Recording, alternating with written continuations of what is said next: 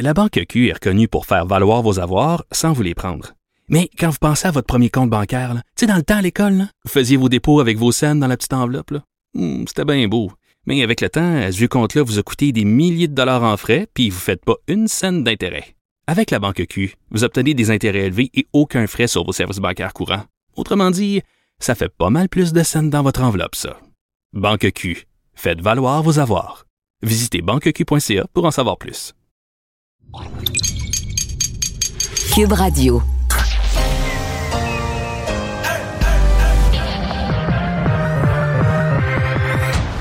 Deux, deux, deux, deux, deux, Deux animateurs cohérents, deux visions différentes.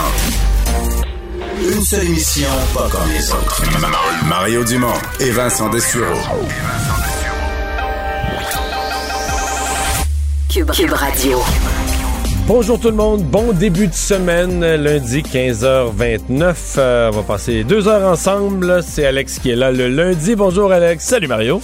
Un peu de neige? Oui, quand même. J'étais content d'avoir mes pneus d'hiver parce que j'habite dans une pente. Puis même hier, j'en voyais freiner en plein milieu de la pente puis se ramasser quand même jusqu'en bas là, en glissant. Ouais, parce qu'il reste encore quoi, 7 jours pour les venus d'hiver et les garages disent qu'ils sont encore pleins. Donc euh, il y a des gens qui les avaient pas. Oui, il y en a qui pourront pas rouler, je pense, dans quelques jours, là, qui vont devoir attendre que les places se libèrent.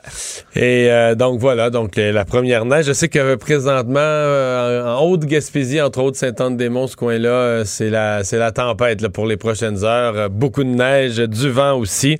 Euh, D'ailleurs, dans tout ce qui est est du Québec, là, on nous parle de vent assez violent, même pour les 24 euh, prochaines heures, des grandes marées. Donc la météo qui va nous faire jaser toute la semaine. Ce sera une semaine, semble-t-il, pas tranquille. Il y aura toutes sortes de précipitations, très très peu de soleil. Euh, on va vous parler vaccin aujourd'hui, on va vous parler chevreuil, on va vous parler des Américains, on va parler d'une foule de sujets.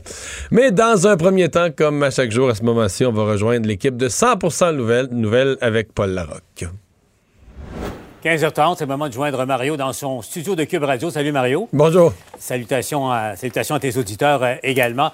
Bon Mario, euh, commençons par ce qui s'est passé en fin de semaine dans, dans ce centre commercial du nord de, de Montréal. Euh, donc, on, on le rappelle, des militants anti-masques qui se font affubler d'un autre qualificatif moins gentil parfois.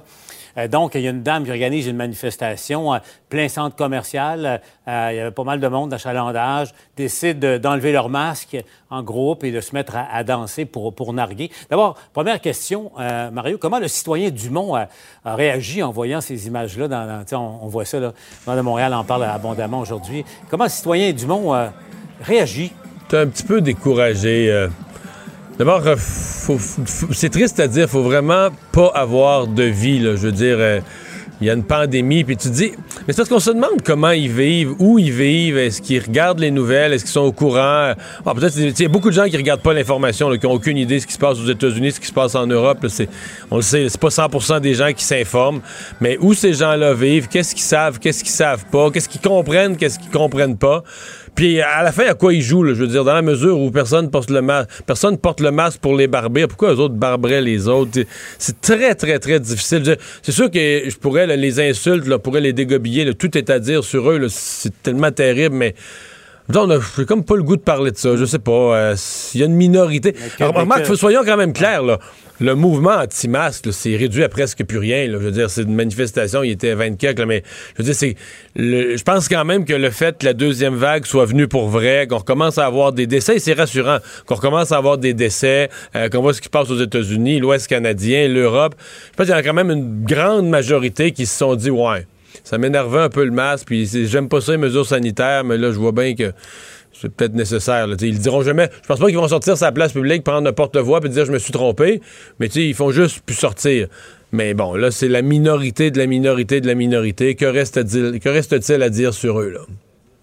Il y, a, il y a des gens qui étaient un peu frustrés parce qu'au fond, euh, la police est intervenue. euh, on les a escortés. euh, on leur a demandé de porter le masque, ce que, ce que ces personnes ont refusé de faire. On les a escortés ensuite. Mais là, on a appris tout à l'heure, Mario, que finalement, il y a au moins 18 euh, constats d'infraction qui ont été émis. là, C'est Et- 1000 dollars ouais. et plus, dont trois constats pour euh, la dame. hein. Il y a une dame qui a organisé ça là, sur, euh, sur les médias sociaux, puis elle, trois fois plutôt qu'une. Donc, Et là, et là Paul, c'est- me permettre une chose. là.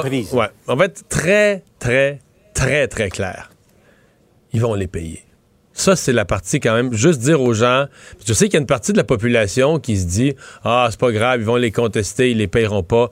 Et on en a interviewé là, dans ton émission, dans mon émission, dans toutes les émissions, des avocats, les meilleurs qu'on connaît en droit de la personne, euh, des avocats plus théoriques côté universitaire, droit de la personne, des avocats pratico-pratiques habitués d'aller dans les palais de justice. Tous, tous disent, les lois sur la santé publique sont reconnues. La Charte des droits et libertés permet ça en cas de pandémie. Ils n'ont aucune cause, rien à défendre, à, moins d'une irrégularité de procédure, mais ils n'ont aucune cause.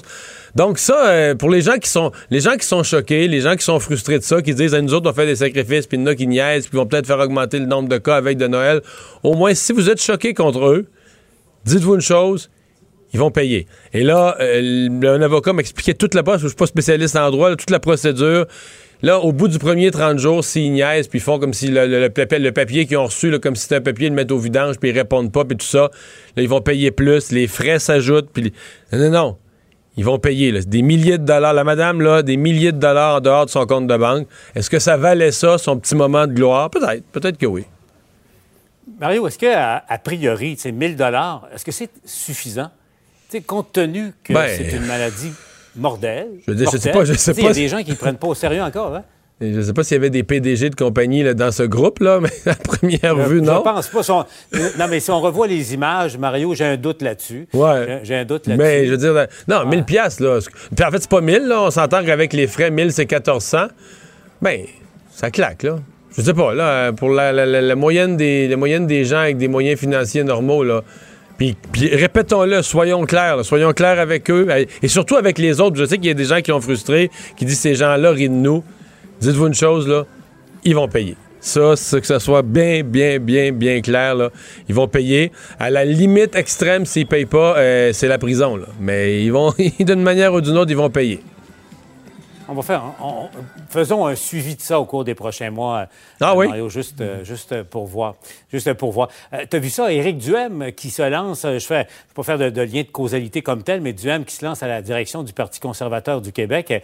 tu le connais bien, c'est un ancien animateur de, radio qui a quitté son microphone à son émission régulière là, il y a quelques mois déjà. Donc, mais Mario Duhem, Éric Duhem est, aussi un de ceux qui, tu sais, je veux pas dire que c'est un anti-masque nécessairement, mais qui, qui ne gêne pas là, pour euh, mettre en doute la, valeur des consignes sanitaires de base, critiquer ce qui est en vigueur ici au Québec, euh, dire qu'il ne pardonnera jamais à François Legault d'avoir brimé sa liberté comme c'est le cas depuis euh, le, printemps dernier.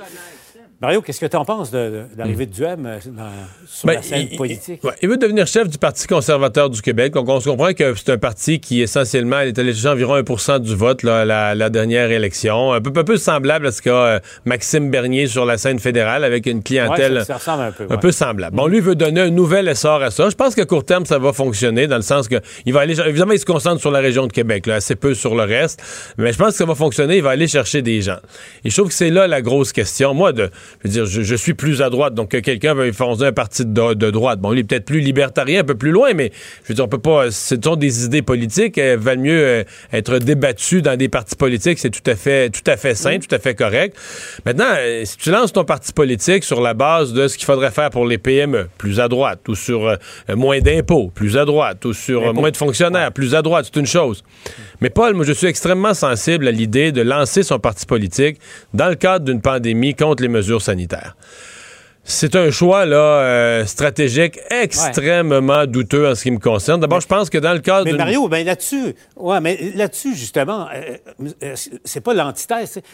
Être conservateur, et ne pas l'être quand c'est pas conservateur, c'est pas conservateur, c'est libertarien. C'est comme t'es quand l'État t'impose quelque chose, t'es contre. C'est pas la même chose là. Non, quand, mais là, à la tête du Parti conservateur. Ouais.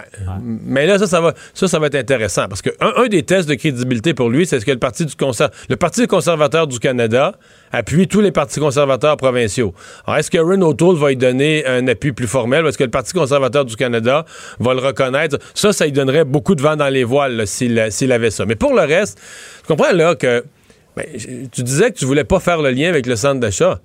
Faisons-le, Paul, le lien avec le centre d'achat. C'est ses premiers membres, là. C'est ça qui, en, lançant son parti dans le cadre d'une pandémie, en disant que les mesures sanitaires sont terribles et tout ça, c'est, mettons qu'il va, dans, dans trois semaines, là, il va nous dire qu'il a recruté un premier 2-3 000 membres, c'est un record, c'est un, un parti jamais parti aussi vite, tout ça. Mais ça va être ces gens-là, là, des gens qui sont. Bon, peut-être aussi des restaurateurs. Je pense qu'il va y avoir des restaurateurs choqués, des propriétaires de gym euh, frustrés, choqués. Il y a des gens que les mesures sanitaires heurtent. Mais c'est après ça, est-ce que vraiment. Si tu fondes un parti sur cette base-là, parce que une partie de ces gens-là, c'est ceux qui nous écrivent puis qui sont choqués contre nous à TVA parce qu'on donne le nombre de décès. là. Ils disent les décès de la COVID, c'est pas important, c'est des vieux, puis c'est pas grave, puis on devrait pas parler de ça à TV, c'est pour faire peur au monde. Bon, des gens qui ont ce respect pour la vie humaine, t'es sûr que c'est ça, tes fondateurs. De... Alors moi, je trouve que c'est le grand danger pour lui, c'est de se retrouver vraiment dans une fondation avec des gens. Tu dis, Est-ce que c'est? Bon, l'autre, les autres qui vont aller chercher, euh, c'est les, c'est les disciples de Trump, là. C'est ça aussi, là. les gens qui disent que la pandémie, ça n'existe pas, c'est beaucoup, beaucoup les, les disciples de Trump.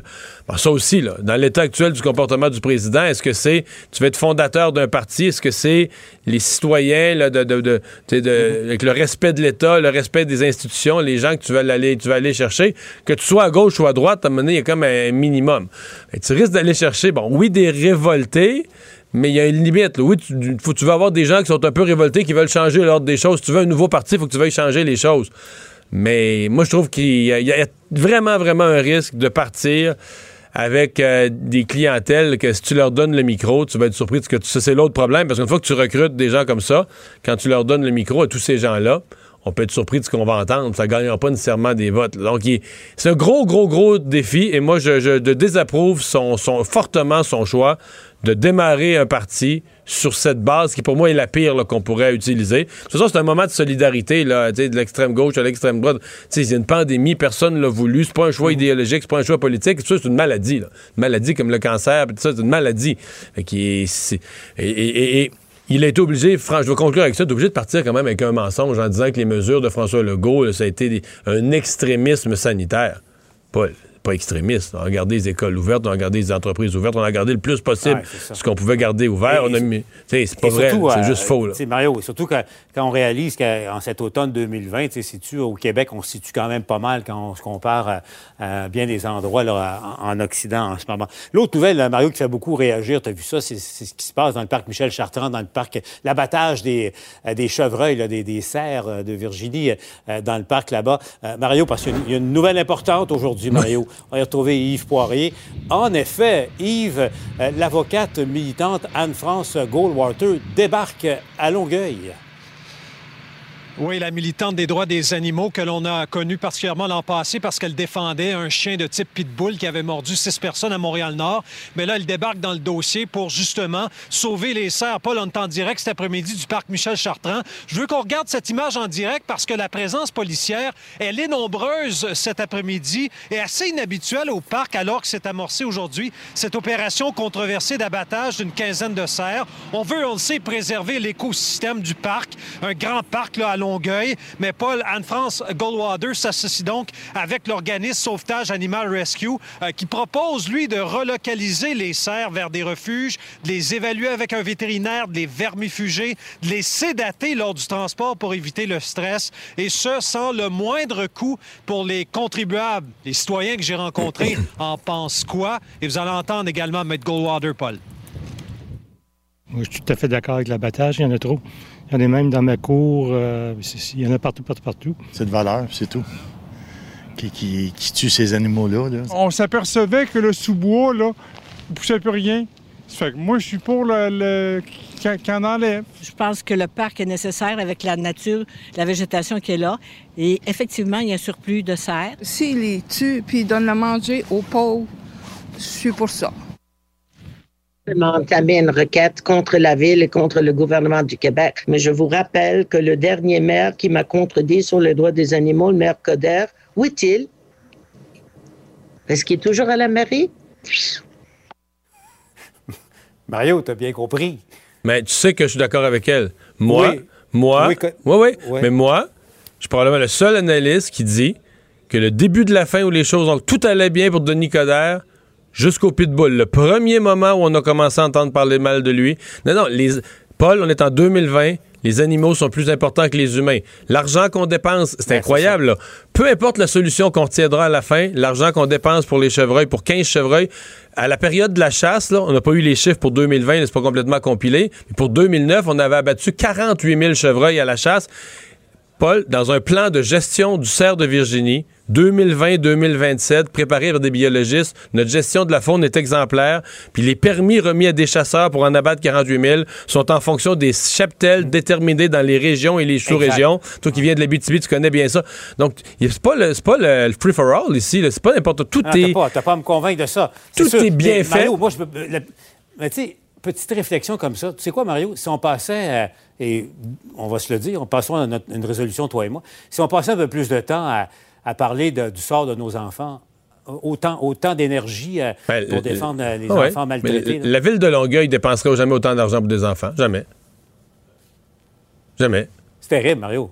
Ju- Juste y penser, juste dire ça, c'est- terrible. Ben, on est là. Euh, 2020. D'après toi, est-ce que, est-ce que, parce qu'il y a des élections municipales, ça, je pose la question, qui s'en viennent à, à- à l'automne. Donc, toi, tu dis que Denis Coderre, euh, ça a commencé Ouais. à affaiblir son affaire avec euh, le, le- le pitbull. Euh, est-ce que Mme Parent, ça pourrait la, la hanter aussi? Ça irait jusque-là? Ou à l'inverse, euh, parce qu'elle avait eu déjà eu des, des problèmes, disons que son- sa situation politique n'a pas été facile tout le mandat. Peut-être qu'elle vient, peut-être que c'est rendu que poser un geste aussi logique, aussi scientifiquement appuyé, d'ailleurs que beaucoup de citoyens, on l'a entendu là, dans les gens que Yves a Appuie. interviewés, beaucoup de mais appuient, mais surtout comprennent bien sur le plan scientifique, comprennent bien les tenants et les aboutissants. Les gens l'ont bien saisi. Peut-être que la mairesse va devenir une personne de courage, elle, puis ça va lui donner la, ça va lui donner une stature qui va lui permettre de passer à travers ses prochaines élections parce que ça a arraché dans son mandat, l'opposition était forte, mais elle avait un mandat pas trop fort. ben, Fait que euh, c'est peut-être le, elle, c'est peut-être le contraire. Ça va peut-être lui donner la stature d'une personne de décision qui est capable en 2020 euh, de prendre, de faire juste la chose logique, mais qui exige qu'on tue 15 chevreuils. Qu'on donne la viande aux pauvres. euh, Denis Coderre, son retour potentiel, euh, Mme Parent à Longueuil, et entre, entre ces deux-là, Anne-Marie Goldwater. Quand même. Merci, Mario. Salut. À demain. Alors, euh, Alex, euh, dans les nouvelles de dernière heure, euh, il y a cette annonce qui est venue d'Ottawa. On aura à pareille heure, à peu près, lundi prochain, la mise à jour économique. Oui, ça a été annoncé par la ministre des Finances. que- rarement aussi attendue mise à jour économique. Ben, ça fait quelques mises à jour économiques quand même là, qui sont attendues, disons-le. Là, L'exercice, le dernier, le remonte à pas si longtemps que ça. Juillet dernier, l'ancien ministre des Finances, Bill Morneau, lui, qui avait chiffré à quelques... C'était 3... Ouais, C'était pas une mise à jour. Il avait fait, ça, il avait, mis, il avait donné un aperçu du déficit, 343 milliards. 353 milliards. Mais là, on va avoir vraiment là, un 2020, document 2021. complet avec les- l'estimé puis tout ça. Exactement. Et il faut quand même dire que ça devient le budget, ni plus ni moins ça, ce qui va être déposé lundi. Ça devient le budget de l'année parce que le gouvernement n'a pas déposé de budget au printemps. là. Depuis un an et demi, il n'y a pas ça. eu de budget qui a été déposé à Ottawa, donc ça remonte au 30. euh, ça devait être mis de l'avant le 30 mars dernier, mais finalement, ça avait été annulé évidemment avec la COVID, la pandémie euh, et tout ça. Le dernier budget fédéral remonte donc là, au 19 mars 2019. Ils vont lever donc le voile sur les diverses finances publiques, on le sait. Euh, Puis ça va se situer, fait intéressant d'ailleurs la semaine prochaine, à quelques jours d'une rencontre entre Justin Trudeau et ses homologues provinciaux.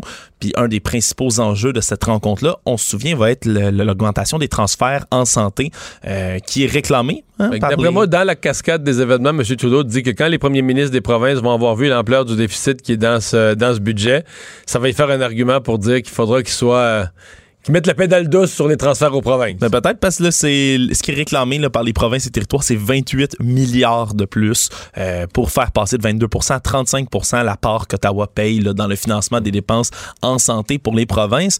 Disons que oui, c'est très attendu. Puis est-ce que toi, Mario, tu vas être euh, avoir la tuque euh, avec- attachée avec de la broche euh, à, la, à la- Ben, moi, je révélage m'attends, moi, je de la m'attends- relation écoute, de on ce chiffre-là? On, on s'attend à tellement un gros déficit, on s'attend tellement au pire que peut-être que. C'est fou, mais mettons que le déficit était de 297 milliards. Hmm. Ça serait une multiplication par 15 du déficit de ce qui était avant. Ça serait le plus gros dans l'histoire du Canada, cinq fois plus gros que le plus gros précédent. Puis on se disait, ah, c'est pas si pire. Ça devait être 343, puis finalement, c'est juste 300, tu sais, en tout cas. Ben, quand, quand ça a été annoncé par euh, Christopher Freeland euh, un peu plus tôt aujourd'hui, elle a rappelé que le Canada était dans une situation fiscale avantageuse. Alors, c'est peut-être... euh, Avant, oui, avant la Ouais, pandémie, avant la il pandémie. l'était relativement.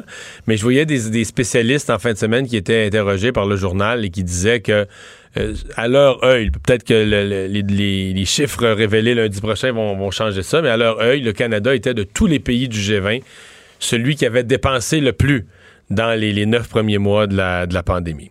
Vaccination, au fur et à mesure qu'on a des détails, c'est aujourd'hui une troisième compagnie AstraZeneca qui a un vaccin, un candidat vaccin qui semble prometteur. Euh, mais à chaque fois, ça, puis là, on, a- on recommence à avoir des dates aux États-Unis. On parle, on parle du 11 décembre. En plus, c'est précis. Plus on a hâte que ce soit précis chez nous. Oui, puis ça commence à inquiéter, puis c'est drôle parce que ça fait des semaines, Mario, que toi t'en parles déjà à l'émission en disant que ben on- un jour on va vouloir euh, avoir ce vaccin-là et si les autres commencent à être vaccinés avant nous, ça va commencer à être tannant Ben, on va vouloir, on va vouloir au moins avoir une prévisibilité de dire qu'est-ce qui c'est qui s'en vient, quelle date, quoi, comment, où on va aller. Est-ce que, est-ce que le gouvernement du Québec a prévu une campagne de vaccination avec du personnel réservé pour ça, etc., etc.? Mais disons que du côté d'Ottawa, il y a toujours un flou. Hein, pendant que ça se précise aux États-Unis, on dit que ça pourrait dans moins de trois semaines, euh, alors qu'ici au Canada, on évoque seulement le premier trimestre de 2021, là, soit entre janvier et mars prochain, mais il n'y a pas de date précise. Ce qui se passe aux États-Unis, entre autres, c'est que le conseiller scientifique en chef de l'opération, la fameuse opération Warp Speed, pour accélérer euh, la, mise en marché de ce vaccin-là, lui estime que les premières doses vont être administrées immédiatement après que ça soit euh, donné un feu vert par l'Agence américaine des produits alimentaires et médicaux, la fameuse FDA. Euh, par contre, à Ottawa, on ne sait toujours pas combien de doses qui pourraient être distribuées non plus. On dit que 6 millions de doses qui pourraient arriver au Canada d'ici le mois de janvier. Encore Parce une fois, on parle Ottawa, conditionnel. Ottawa, Alex, on insiste beaucoup. Le Canada, au prorata de sa population, est le pays qui a réservé le plus de doses au monde. Plus l'Australie beaucoup, puis nous autres plus encore. Donc, on pourrait dire, nous autres, le Canada, on est les, mieux- les mieux pourvus en vaccins. Mais, mettons des doses, des millions, ça se compte par millions les doses qui seraient livrées, mettons, en décembre 2021. Mais c'est comme si à cette étape-ci, on, s'en fout, là. C'est je veux dire qui serait réservé pour nous, mais on n'aura plus. Notre but, c'est que les- nos gens soient vaccinés le plus vite possible, si possible en même temps que les Américains, les Britanniques, les Français. Fait que c'est pas tellement le nombre. On, sait que M. Trudeau a réservé beaucoup plus de doses que la population du Canada. Donc, on n'est pas sur le bord de manquer de doses. C'est pas, pas du tout ça. C'est à quel moment vont-elles être livrées? Parce que si on passe dernier, ben là, veut dire, euh, les doses, on, on va arriver tard. Là, on va être vacciné euh, euh, bien après les autres. Puis c'est crucial, la vitesse d'exécution là, de Ben, vaccination. Sur la relance de l'économie, sur, ben, Exactement. sur, là, sur en- nos vies. Soyons égoïstes sur nos vies aussi. Là. Ouais, sur nos vies, Mais puis sur, sur le- la relance. Tu le dis, le, le coût justement économique peut être tellement grand entre, euh, je sais pas moi, un mois, deux mois, trois mois, Ben oui. voire quatre mois de différence de vaccination. Là, je te parle Euh, pas de- ça peut être te- crucial. Je te parle pas de notre tempérament qu'on va tout assis devant le bulletin de nouvelles le soir à regarder les, les images des gens de notre pays qui se font vacciner. Si nous, il n'y en a pas chez nous. Euh, bon, parlons-en des résultats du vaccin, donc AstraZeneca, qui ont été publiés là, ce matin avant l'ouverture des marchés. Oui, euh, efficace à 70% en moyenne, voire 90% dans certains cas. Euh, ça le placerait là, si ce 90 %-là se confirme au même niveau que les vaccins de Pfizer, BioNTech puis de Moderna, euh, parce qu'ils sont dans les résultats intermédiaires des essais cliniques qui sont réalisés en ce moment là, et au Royaume-Uni et au Brésil. Euh, la moyenne, comme je dis, pour l'heure, c'est 70 mais euh, ce qui rassure un peu, si on veut, c'est que c'est un vaccin qui utilise une technologie qui est plus traditionnelle que euh, ceux de Pfizer et de Moderna. Puis ça peut être conservé dans des réfrigérateurs et non pas des congélateurs, donc de manière beaucoup plus conventionnelle, beaucoup plus simple. Également, c'est beaucoup plus rapide, simple et peu coûteux à produire comme type de vaccin. On dit que l'efficacité monte à 90% dans un, un certain cas où une personne reçoit une demi-dose puis une dose un mois plus tard. Et là, il reste qu'à expliquer, si on veut un peu, pourquoi, pourquoi, ces là? résultats-là. Parce que quand on donne une dose complète et un mois plus tard, une autre dose complète, Ça semble moins plutôt- efficace que Ça la semble moins efficace. On dit que c'est peut-être que la première dose le rend le système immunitaire plus euh, préparé, si on veut, à la deuxième dose. Donc, ça reste à expliquer, mais dans tous les cas, ça pourrait, euh, encore une fois, atteindre un haut niveau d'immunité. Mais les experts nous disent de toute façon, euh, ce sont tous des chiffres un peu comme préliminaires. Et, fait sais, entre, le, entre la, la fourchette 70-90 puis les autres qui disent avoir 90, c'est pas un si gros écart que ça. C'est l'avenir qui va nous dire comment les efficacités réelles vont se, placer. Euh, directive qui s'est clarifiée pour ce qui est des aînés, entre autres les aînés en CHSLD, qui vont euh, pouvoir fêter Noël. Oui, qui seront pas isolés euh, entre le 24 et le 27 décembre. Puis le gouvernement du Québec qui va, un, les autoriser à participer aux fêtes de famille, mais également qui vont éventuellement élargir les permissions de visite dans les centres d'hébergement. Entre autres, il va y avoir une- on va l'annoncer cette semaine au cours de la semaine. Donc, euh, ils vont être autorisés à participer aux activités entre le 24 et le 27 décembre. Mais évidemment, là, on attend toujours les détails à savoir est-ce qu'on veut des périodes d'isolement avant qu'ils soient réintroduits dans leur milieu de vie. Euh, Qu'est-ce qu'on va faire dans ce cas-là? Donc, bref, ça reste des questions à répondre, Mm. mais chose certaine, là, les aînés seront pas isolés complètement seuls dans les Mais CHSLD à Noël. Pour ces quatre journées-là, on est en mode humain, là. humanité, euh, Mm. contact. Mais à chaque annonce ou chaque précision, du point de vue de l'épidémiologie, on se dit ouf. C'est comme ça, c'est quel risque on prend dans les CHSLD. Et raison de plus pour être frustré en voyant euh, des gens faire des parties inutiles à ce moment-ci, là. Parce que tu dis, ces gens-là, tout ce qui fait de la grosse propagation à la veille du temps des fêtes, là, dans le dernier mois avant le temps des fêtes, devient encore plus inquiétant en sachant les- les risques qu'on va prendre. Parce que le cas des CHSLD, puis regarde, j'aurais pas voulu être le ministre ou le premier ministre qui a tranché ça. Est-ce qu'on on fête tout le monde, on permet à tout le monde de fêter, finalement on annonce aux vieux, mais vous autres vous restez enfermés comme dans une prison. Alors qu'on n'arrête pas de dire un CHSLD, c'est un milieu de vie, on n'arrête pas de marteler ce message-là, c'est pas, une- c'est pas un, un hôpital, c'est un milieu de vie. Mais en même temps, est-ce qu'on prend, est-ce qu'on prend un risque sanitaire de laisser entrer la COVID dans les CHSLD? Poser la question. Ouais, parce que l'autre option qui est étudiée, c'est vraiment là, de permettre, entre autres, là, de permettre, par exemple, aux petits-enfants d'aller visiter en CHSLD, au contraire, là, euh, parce que pour l'instant, en zone rouge, c'est deux proches aidants qui sont autorisés à aller voir un résident, puis seulement un à la fois. Donc, on va attendre la directive là, pour juger amplement là-dessus, mais chose certaine, les aînés vont pouvoir fêter Noël. Merci. Culture et société.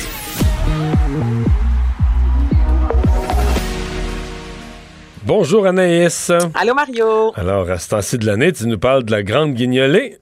Et oui, c'est officiellement euh, lancé. Alors, plutôt aujourd'hui, euh, il y avait deux conférences de presse. C'est la 20e édition, une édition assez particulière, hein, Mario? On sait qu'à chaque année, la guignolée des médias sort, bon, euh, à l'extérieur, récolter notamment des sous euh, sur le coin de la rue et ça un peu partout euh, au Québec. Bon, évidemment, cette année, en raison de la COVID, c'est ça, ça se fera pas, tout simplement. Donc, on a décidé de reporter ça en 2021 et on sait à quel point cette année, il y en a qui ont perdu leur emploi, qu'on a eu de la difficulté, que les banques alimentaires se sont vidées plus rapidement qu'à l'habitude. Donc, on invite, et ça comme depuis les 20 dernières années, les gens à être extrêmement généreux. Dans plus de 380 pharmacies euh, Jean Coutu au Québec, on peut donner dans les épiceries Maxi, Provigo. Euh, on peut Ouais, aussi là, ces lieux-là, euh, ces lieux-là ont toujours eu leur importance, pour toujours été des gros lieux pour ramasser de l'argent, mais ça va l'être encore plus cette année parce que, je veux dire, les médias, euh, le contact sur le bord de la rue, il y a une partie qui sera plus possible, là.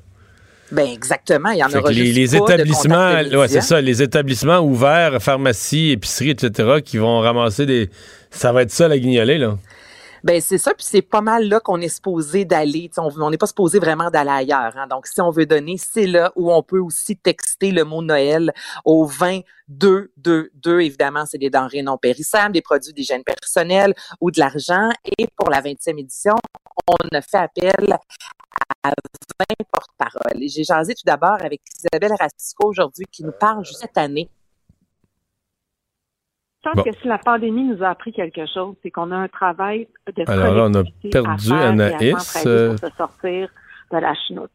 Euh, Pas et qu'est-ce là, qu'on euh, entend J'écoutais euh, un, un bénévole de Moisson Montréal qui nous expliquait que c'est Montréal, de façon générale, c'est la ville au Canada où il y a le plus grand besoin de banques alimentaires.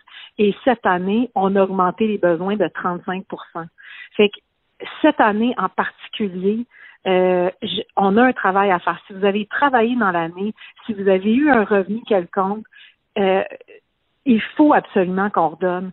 Et ça, après ça, ça va dépendre. Tu sais, le montant dépend de ce que tu es capable de donner. Mais si on est capable de mettre un budget de Noël pour acheter des cadeaux, ben peut-être qu'on peut faire un budget aussi à l'intérieur de, notre budget de Noël pour justement redonner. Il y a plusieurs façons de le faire. Puis si c'est pas en denrées, si c'est pas en dons euh, d'argent, c'est peut-être en temps aussi en tant que bénévole, parce qu'il y a aussi eu une pénurie de bénévoles. Euh, Il y a beaucoup en 70 ans et plus devaient rester à la maison. Donc, ça peut être une activité familiale aussi à faire. Donc, sais, une activité familiale, Mario, puis aussi de sensibiliser les gens au gaspillage. Tu c'est assez paradoxal de savoir que des familles où on jette, on jette, on jette, puis qu'ailleurs, justement, au Québec et dans le monde, on a un garde-manger qui est complètement vide. Et Geneviève Evrel, qui est aussi Miss Sushi à la maison, qui est aussi une des ambassadrices, porte-parole, m'a raconté justement une anecdote tellement simple, mais qui s'est produit chez elle hier et que fait, me disait, ben mon Dieu, moi aussi avec Albert, je vais vraiment tenter de lui inculquer ça le plus rapidement possible. Et plus on est sensibilisé, évidemment, plus on peut soit être généreux ou du moins faire attention à notre consommation. Donc, on l'écoute comme moi, finalement. Puis hier, il a comme, il, voulait juste être gentil puis, puis aller porter son assiette dans le lavabo il y a quatre ans, tu sais, puis il a jeté le contenu de son assiette, mais il restait vraiment beaucoup de choses qu'on aurait juste pu rapper puis mettre dans le frigo, tu sais. Puis là, j'ai réalisé ça puis j'ai dit, hey, mon amour, pour vrai, j'ai dit, t'as acheté des gros morceaux de fromage, tu sais. Puis là, il, il me regardait, tu sais, puis il comprenait pas parce que lui, il s'est dit, je pense, je pensais que c'était plus bon, vu que ça avait traîné la table du salon, mettons j'ai dit non, mon amour, j'ai dit, tu sais qu'il y a des amis qui mangent pas, hein, puis tu sais que maman elle a déjà manqué de nourriture quand j'étais jeune, puis on, peut on peut garder, puis on peut essayer de, on, aurait pu juste mettre au frigo, tu aurais pu manger plus tard, puis déjà la seconde d'après, plus tard dans la journée, il m'a dit maman, que je peux jeter ça? Est-ce que il, il, il a déjà assimilé l'information ça, c'est important. Donc, on invite les gens à être euh, généreux, Mario, jusqu'au 24 décembre. Et là, Isabelle avait un mot pour toi avant de finir l'entrevue. Ah il faut vraiment que je dise quelque chose à Mario. Malheureusement, son équipe de football a perdu hier. La mienne, les Chiefs, a gagné encore son match hier. Fait que j'ai beaucoup de pitié pour Mario. Oui, elle a raison. Je prends bien sa pitié parce que pas parce qu'ils ont perdu hier, parce qu'ils sont une des trois pires équipes de la ligue, puis ils perdent toutes les semaines. perdre hier, c'est pas grave. Perdre tout le temps, puis dans la honte, ça, c'est pire. Puis être sûr de perdre les quatre prochaines. être sûr de perdre les quatre prochaines, parce qu'en plus, là, on rencontre des bonnes équipes. Ça, c'est rough aussi.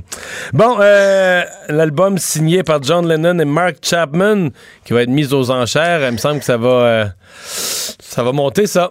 Ça va monter, la, la, on commence ça, Mario, à 400 000 Et là, je vous explique, c'est l'album Double Fantasy de John Lennon et sa femme Yoko Ono, l'album qui est sorti au mois de novembre 1980. Et là, ce qui est particulier avec cet album-là, c'est que la journée où Mark Chapman, et ça, je vous rappelle que c'est le 8 décembre 80, la journée où il a assassiné John Lennon à New York, quelques heures à peine avant, là, Mario, Mark Chapman est allé voir euh, John Lennon avec l'album et il l'a fait signer. Donc, on voit vraiment la dédicace euh, sur le, la, couverture, en fait, c'est la signature dans le cou euh, de Yoko Ono de John Lennon. Et ce qui est particulier aussi, c'est que cet album-là, ça a été signé au stylo bleu, a été présenté comme pièce à conviction dans l'enquête de la police. Donc, on voit que l'album a vraiment été en quelque sorte magané parce qu'il a été euh, utilisé à maintes reprises durant les enquêtes. Et là, ça vient tout juste d'être officialisé. C'est aujourd'hui qu'il est mis euh, en vente. Mais comme je te dis, on commence à 400 000. Mais tu sais, quelqu'un qui tripe sur les Beatles, quelqu'un qui tripe sur John Lennon, je veux dire, il n'y a rien. Je pense que c'est l'objet que tu veux avoir. Là, c'est une des dernières signatures avant euh, son euh, son meurtre et c'est l'album qui appartenait à son meurtrier. Il y a quelque chose d'un peu quand même euh, weird dans tout ça, là, mais c'est en vente. Oui, effectivement. Oui. c'est sûr que c'est bizarre, mais je veux dire, c'est parce que c'est l'histoire, là. C'est plus. c'est l'histoire. C'est l'histoire qui est derrière ça. les Foo Fighters qui célèbrent leurs 25 ans. 25 ans. Et pour ce faire, ils ont décidé aujourd'hui de présenter à leurs fans une vidéo rétrospective qui est baptisée Time Like Those, un beau clin d'œil euh, à leur grand succès Time Like This. Ça dure 26 minutes et c'est du Foo Fighters dans le sens que les gars sont habillés Mario, chemise carottée, une petite bière, du popcorn dans une genre, je vous dirais, de salle de cinéma. Et pendant 26 minutes, on leur propose plein de photos qui vraiment là de, de, moments importants euh, de leur carrière des 25 dernières années. Donc les gars entre eux euh, se taquinent autant sur des fois une prise de poids, la coupe de cheveux. Euh, une fois, exemple, un qui est un peu trop sous, c'est du Foo Fighters, comme je te dis. Donc, ils mangent pas leurs mots et pendant 26 minutes, les gars revivent en gros leurs 25 ans euh, de carrière. Il y a Dave Grohl, évidemment, qui en fait partie. Je vais te faire entendre un court extrait. Oh, look at that. Hold on a second. I want to know what's going on right here. I mean, I know what's going on right there. Trying to sleep it off. Yeah, let's just That's talk what it looks about like. I'll have a Bloody Mary. So what era is this? Is what? I One think by this one? is like on the way to Iceland. Or I think it was uh, on that tour. Euro tour. Remember we had the crew and everyone was on one plane together. Donc, c'est juste Right. comme ça, une conversation. Là, tu vois la photo qu'on voit, c'est les gars qui sont euh, en avion. Il y en a quelques-uns qui dorment, d'autres qui sirotent un petit verre. Et c'est vraiment, euh, tu sais, c'est un beau trip. Si vous aimez cette formation-là, c'est une des vidéos vraiment qui est à, euh, qui, qui est à regarder. Ça se passe, vous pouvez aussi la trouver sur euh, la page YouTube, entre autres, euh, de Foo Fighters. Merci beaucoup, Anaïs. Bienvenue. Bye bye. La Banque Q est reconnue pour faire valoir vos avoirs sans vous les prendre.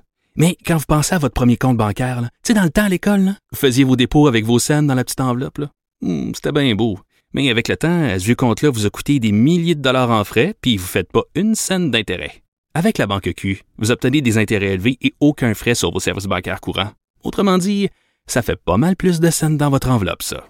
Banque Q. Faites valoir vos avoirs. Visitez banqueq.ca pour en savoir plus.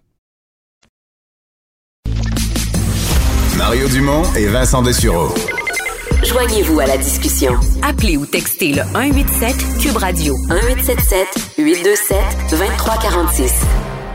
C'est une période qui n'est pas banale euh, dans le domaine des énergies euh, renouvelables. D'abord, euh, nos deux gouvernements, ne serait-ce que la semaine passée, à Québec au début de la semaine, à Ottawa plus tard en semaine, déposent des projets de loi visant des objectifs quand même assez ambi- ambitieux en matière de changement climatique. Évidemment, là-dedans, il y a une transition énergétique. Il faut aller vers des énergies renouvelables, abandonner les énergies fossiles.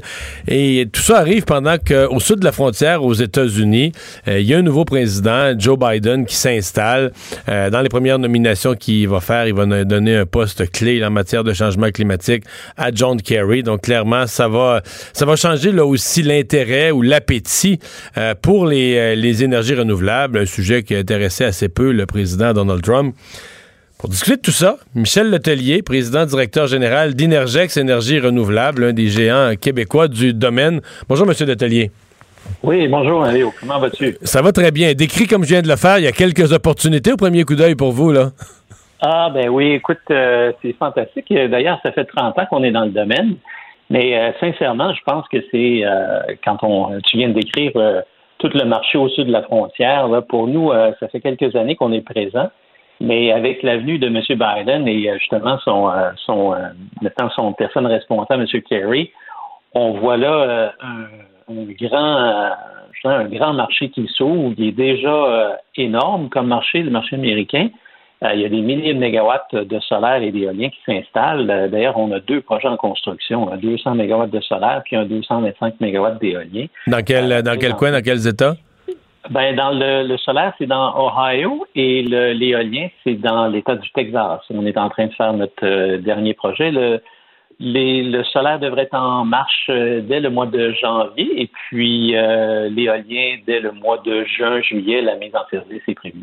Donc, votre impression, c'est que si on met la. Par exemple, si on, si on abandonne certaines énergies plus polluantes, euh, l'intérêt, la demande pour des énergies comme celles que vous produisez va être, euh, va être en augmentation, là? Oui, ça c'est clair que l'énergie, euh, on pourrait dire solaire ou renouvelable, le solaire et l'éolique sont un peu moins traditionnels. Au Québec, on connaît bien l'hydroélectricité, puis c'est fantastique. Le portefeuille que nous avons ici, c'est une richesse globale. Nos grands réservoirs nous permettent, euh, finalement, c'est une, énorme euh, batterie euh, naturelle, ces barrages-là qu'on a créés et qui nous permettent d'introduire de plus en plus d'énergie euh, renouvelable, l'éolien et éventuellement le solaire, qui sont un peu plus intermittents. Alors euh, qu'au sud de la frontière, on n'a pas ces, ce grand avantage d'avoir euh, des barrages. Il y en a, mais jamais comme euh, la présence au Québec. Mais euh, on va aussi développer euh, l'éolien et le solaire diminuent en coût depuis plusieurs années. Euh, on est rendu avec des appels d'offres Saskatchewan en Alberta, là, ça tourne dans les 4 sous euh, le, le- le kilowatt. On peut à peu près faire la même chose euh, à certains endroits aux États-Unis. Alors, on voit qu'il y a vraiment une amélioration de la compétitivité euh, de l'énergie renouvelable. Mais là, on va embarquer dans une prochaine étape qui est de coupler euh, l'énergie renouvelable avec du storage. Pour l'instant, on travaille sur des projets avec des batteries. Parce que la batterie, pour le 4-6 heures, là, présentement, c'est vraiment la moins chère des, des possibilités pour faire du storage. D'ailleurs, on en fait, on est en train de développer quatre projets dans les îles d'Hawaï où on va coupler du solaire avec des batteries et on a des contrats de 25 ans avec l'utilité publique là-bas.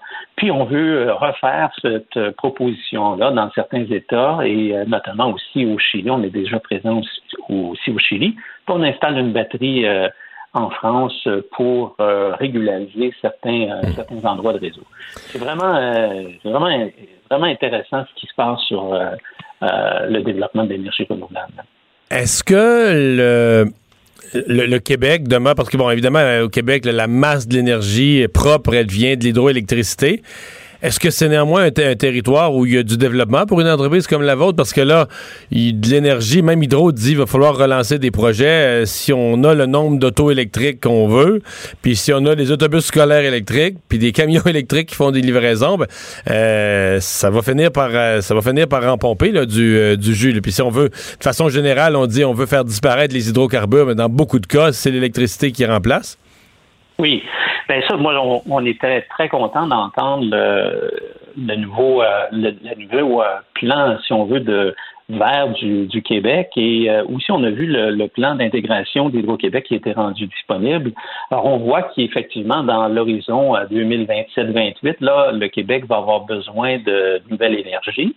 Alors pour des producteurs indépendants que, que nous sommes, on voit là de très bon œil cette, cette éventualité-là.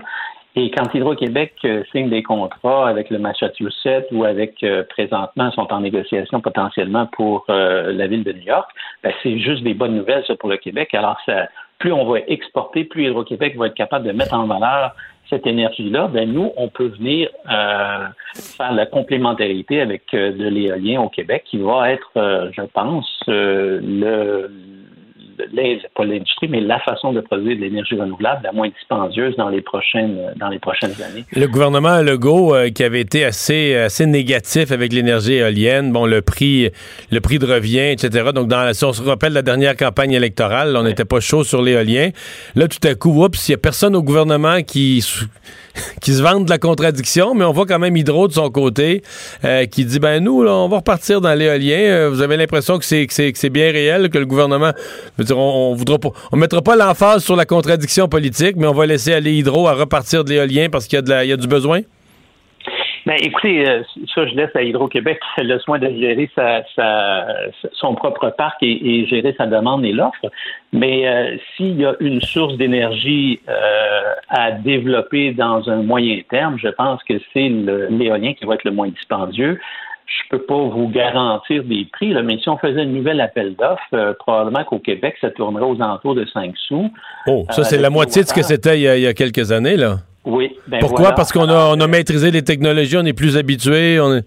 pas parce qu'ils vendent plus. non, pas parce qu'ils vendent plus, mais les technologies ont évolué beaucoup. Les machines sont plus grosses et surtout les machines ont des, des pales qui sont beaucoup plus grandes et qui sont capables de capter le vent à moindre puissance. Alors, soudainement, on n'est pas obligé d'aller sur les dessus des montagnes qui sont très venteux.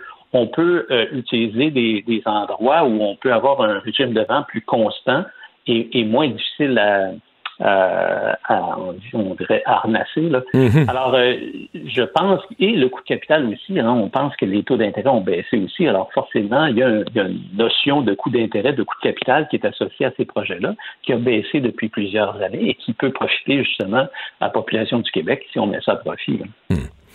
Est-ce que euh, vous avez l'impression, euh, parce que il y a des gens qui disent, bon, même si Trump était là, le, les États-Unis, État par État ou à l'échelle locale, ben, la preuve, c'est que Donald Trump parlait jamais de solaire, d'éolien, ça ne l'intéressait pas, mais vous avez fait quand même des projets dans les quatre dernières années. vous avez développé aux États-Unis, vous, dans les quatre dernières années. Euh, est-ce que ça va faire une vraie différence? Est-ce que la politique de Joe Biden va faire une vraie différence dans ce cas-ci ou c'est où on, exagère l'influence d'un président qui va mettre la priorité sur les changements climatiques, sur les énergies propres? Ben, je vous dirais que c'est sûr que les, les, États ont eu des initiatives fort heureuses, mais euh, si on a un président, on a une politique cohérente au niveau fédéral, ben là, ça va beaucoup mieux. Ah, il y a un impact, euh, oui. Ben, il y a un impact définitivement. Il y a, aux États-Unis, pourquoi dernièrement ça a encore fonctionné beaucoup? On se rappellera qu'il y a, le, euh, il y a deux incitatifs fiscales. Il y a le PTC, qui est le Production Tax Credit, qui est 2,5 sous le kilowatt pendant euh, 10 ans, qui est donné à chaque euh, kilowatt qu'on produit, qui est donné en crédit d'impôt pour un payeur de taxes américain. Et pour le solaire, il y a le ITC, qui est un Investment Tax Credit, qui représente 30% de tout le coût capital, qui est donné en réduction de taxes la première année. Alors forcément, ça, ça l'a fait, euh, ça l'a encouragé beaucoup d'investissements euh, au niveau de la, des, des États-Unis dans, les, dans l'éolien et le solaire. Maintenant, ce, ce programme-là vient à échéance bientôt. Alors, euh, si Biden le remet euh, en force, ben là, on va pouvoir voir une continuité. Ou sinon, ben, il va avoir ce qu'on appelle le, le, une négociation euh, au niveau des, des euh, attributs verts qui sont euh, reliés à la production d'énergie renouvelable. Et cette, c'est, ce qu'on appelle les crédits carbone pourraient augmenter en prix et venir supporter le, le, développement de la filière éolienne et solaire aux États-Unis. Alors, pour moi, je vois l'avènement de M. Biden de très, bon, très bons augures pour nous, pour l'énergie renouvelable aux États-Unis. Ça, c'est clair. Michel Letellier, merci d'avoir été là. Grand revoir, il est le PDG d'Inergex Énergie euh, Renouvelable. On va aller à une pause, on va parler sport dans un instant. La Banque Q est reconnue pour faire valoir vos avoirs sans vous les prendre. Mais quand vous pensez à votre premier compte bancaire, tu sais, dans le temps à l'école, vous faisiez vos dépôts avec vos scènes dans la petite enveloppe. Hmm, C'était bien beau. Mais avec le temps, ce vieux compte-là vous a coûté des milliers de dollars en frais, puis vous ne faites pas une scène d'intérêt. Avec la Banque Q, vous obtenez des intérêts élevés et aucun frais sur vos services bancaires courants. Autrement dit, ça fait pas mal plus de scènes dans votre enveloppe, ça. Banque Q. Faites valoir vos avoirs. Visitez banqueq.ca pour en savoir plus. Le remède à la désinformation. Mario Dumont et Vincent Dessureau. Cube Radio. On va parler de sport avec Jean-François Barry. Salut. Hey, bon début de semaine, Mario. Alors, euh, KK, Yaspiri Kotkaniemi, qui revient. Ben oui, euh, on a annoncé, c'est son équipe euh, en Finlande qui a annoncé que c'était la fin pour KK là-bas. Euh, on lui a dit merci de, des services rendus et bonne chance pour ta saison NHL. Fait que euh, dans un sens, je trouve que c'est une. Ça sent bon. Je trouve que c'est une bonne nouvelle. C'est probablement à la demande du Canadien parce que c'est sûr, là, il, était en feu là, dernièrement. C'est sûr que c'est pas l'équipe qui décide de ne plus le vouloir là-bas. Euh, deux buts, six passes en dix matchs, dont euh, plusieurs dans le, mettons, dans le dernier cinq. Donc, c'est probablement le Canadien qui a demandé à ce qu'on le rapatrie. Euh, probablement que le Canadien s'attend à ce qu'éventuellement, dans les prochains jours, on va être capable de, lancer le calendrier pour la saison. Puis, si on fait un petit calcul rapide, on est 20, le 23. Euh, lui, il jouait dans sa ville euh, natale. Là, hein. Présentement, il jouait pour l'équipe Ah oui, de, de Pori. Donc, probablement qu'il va aller voir maman, puis euh, sa sœur. Je ne sais pas s'il y a une sœur, mais tu sais, il va il partira pas, il prendra pas l'avion à soir. Là. Il va probablement aller euh, à la maison un petit, un petit deux jours avant de reprendre l'avion. Fait que mettons qu'il part le 26 ou qu'il arrive, mettons ici le 26, si on compte un 14 jours de quarantaine en rentrant, ça veut dire qu'il n'est pas disponible avant le 10 ou 11 décembre. Fait que c'est sage de la part du Canadien de, le rapatrier tout de suite. Euh, parce que si on veut toujours commencer le 1er janvier, ben, ça veut dire que les, les camps d'entraînement de la Ligue nationale de hockey vont commencer sûrement à l'entour du 15 décembre au plus tard. Fait que c'est ça la, la, logique derrière le retour de Jesperi Kotkaniemi à Montréal. Bon.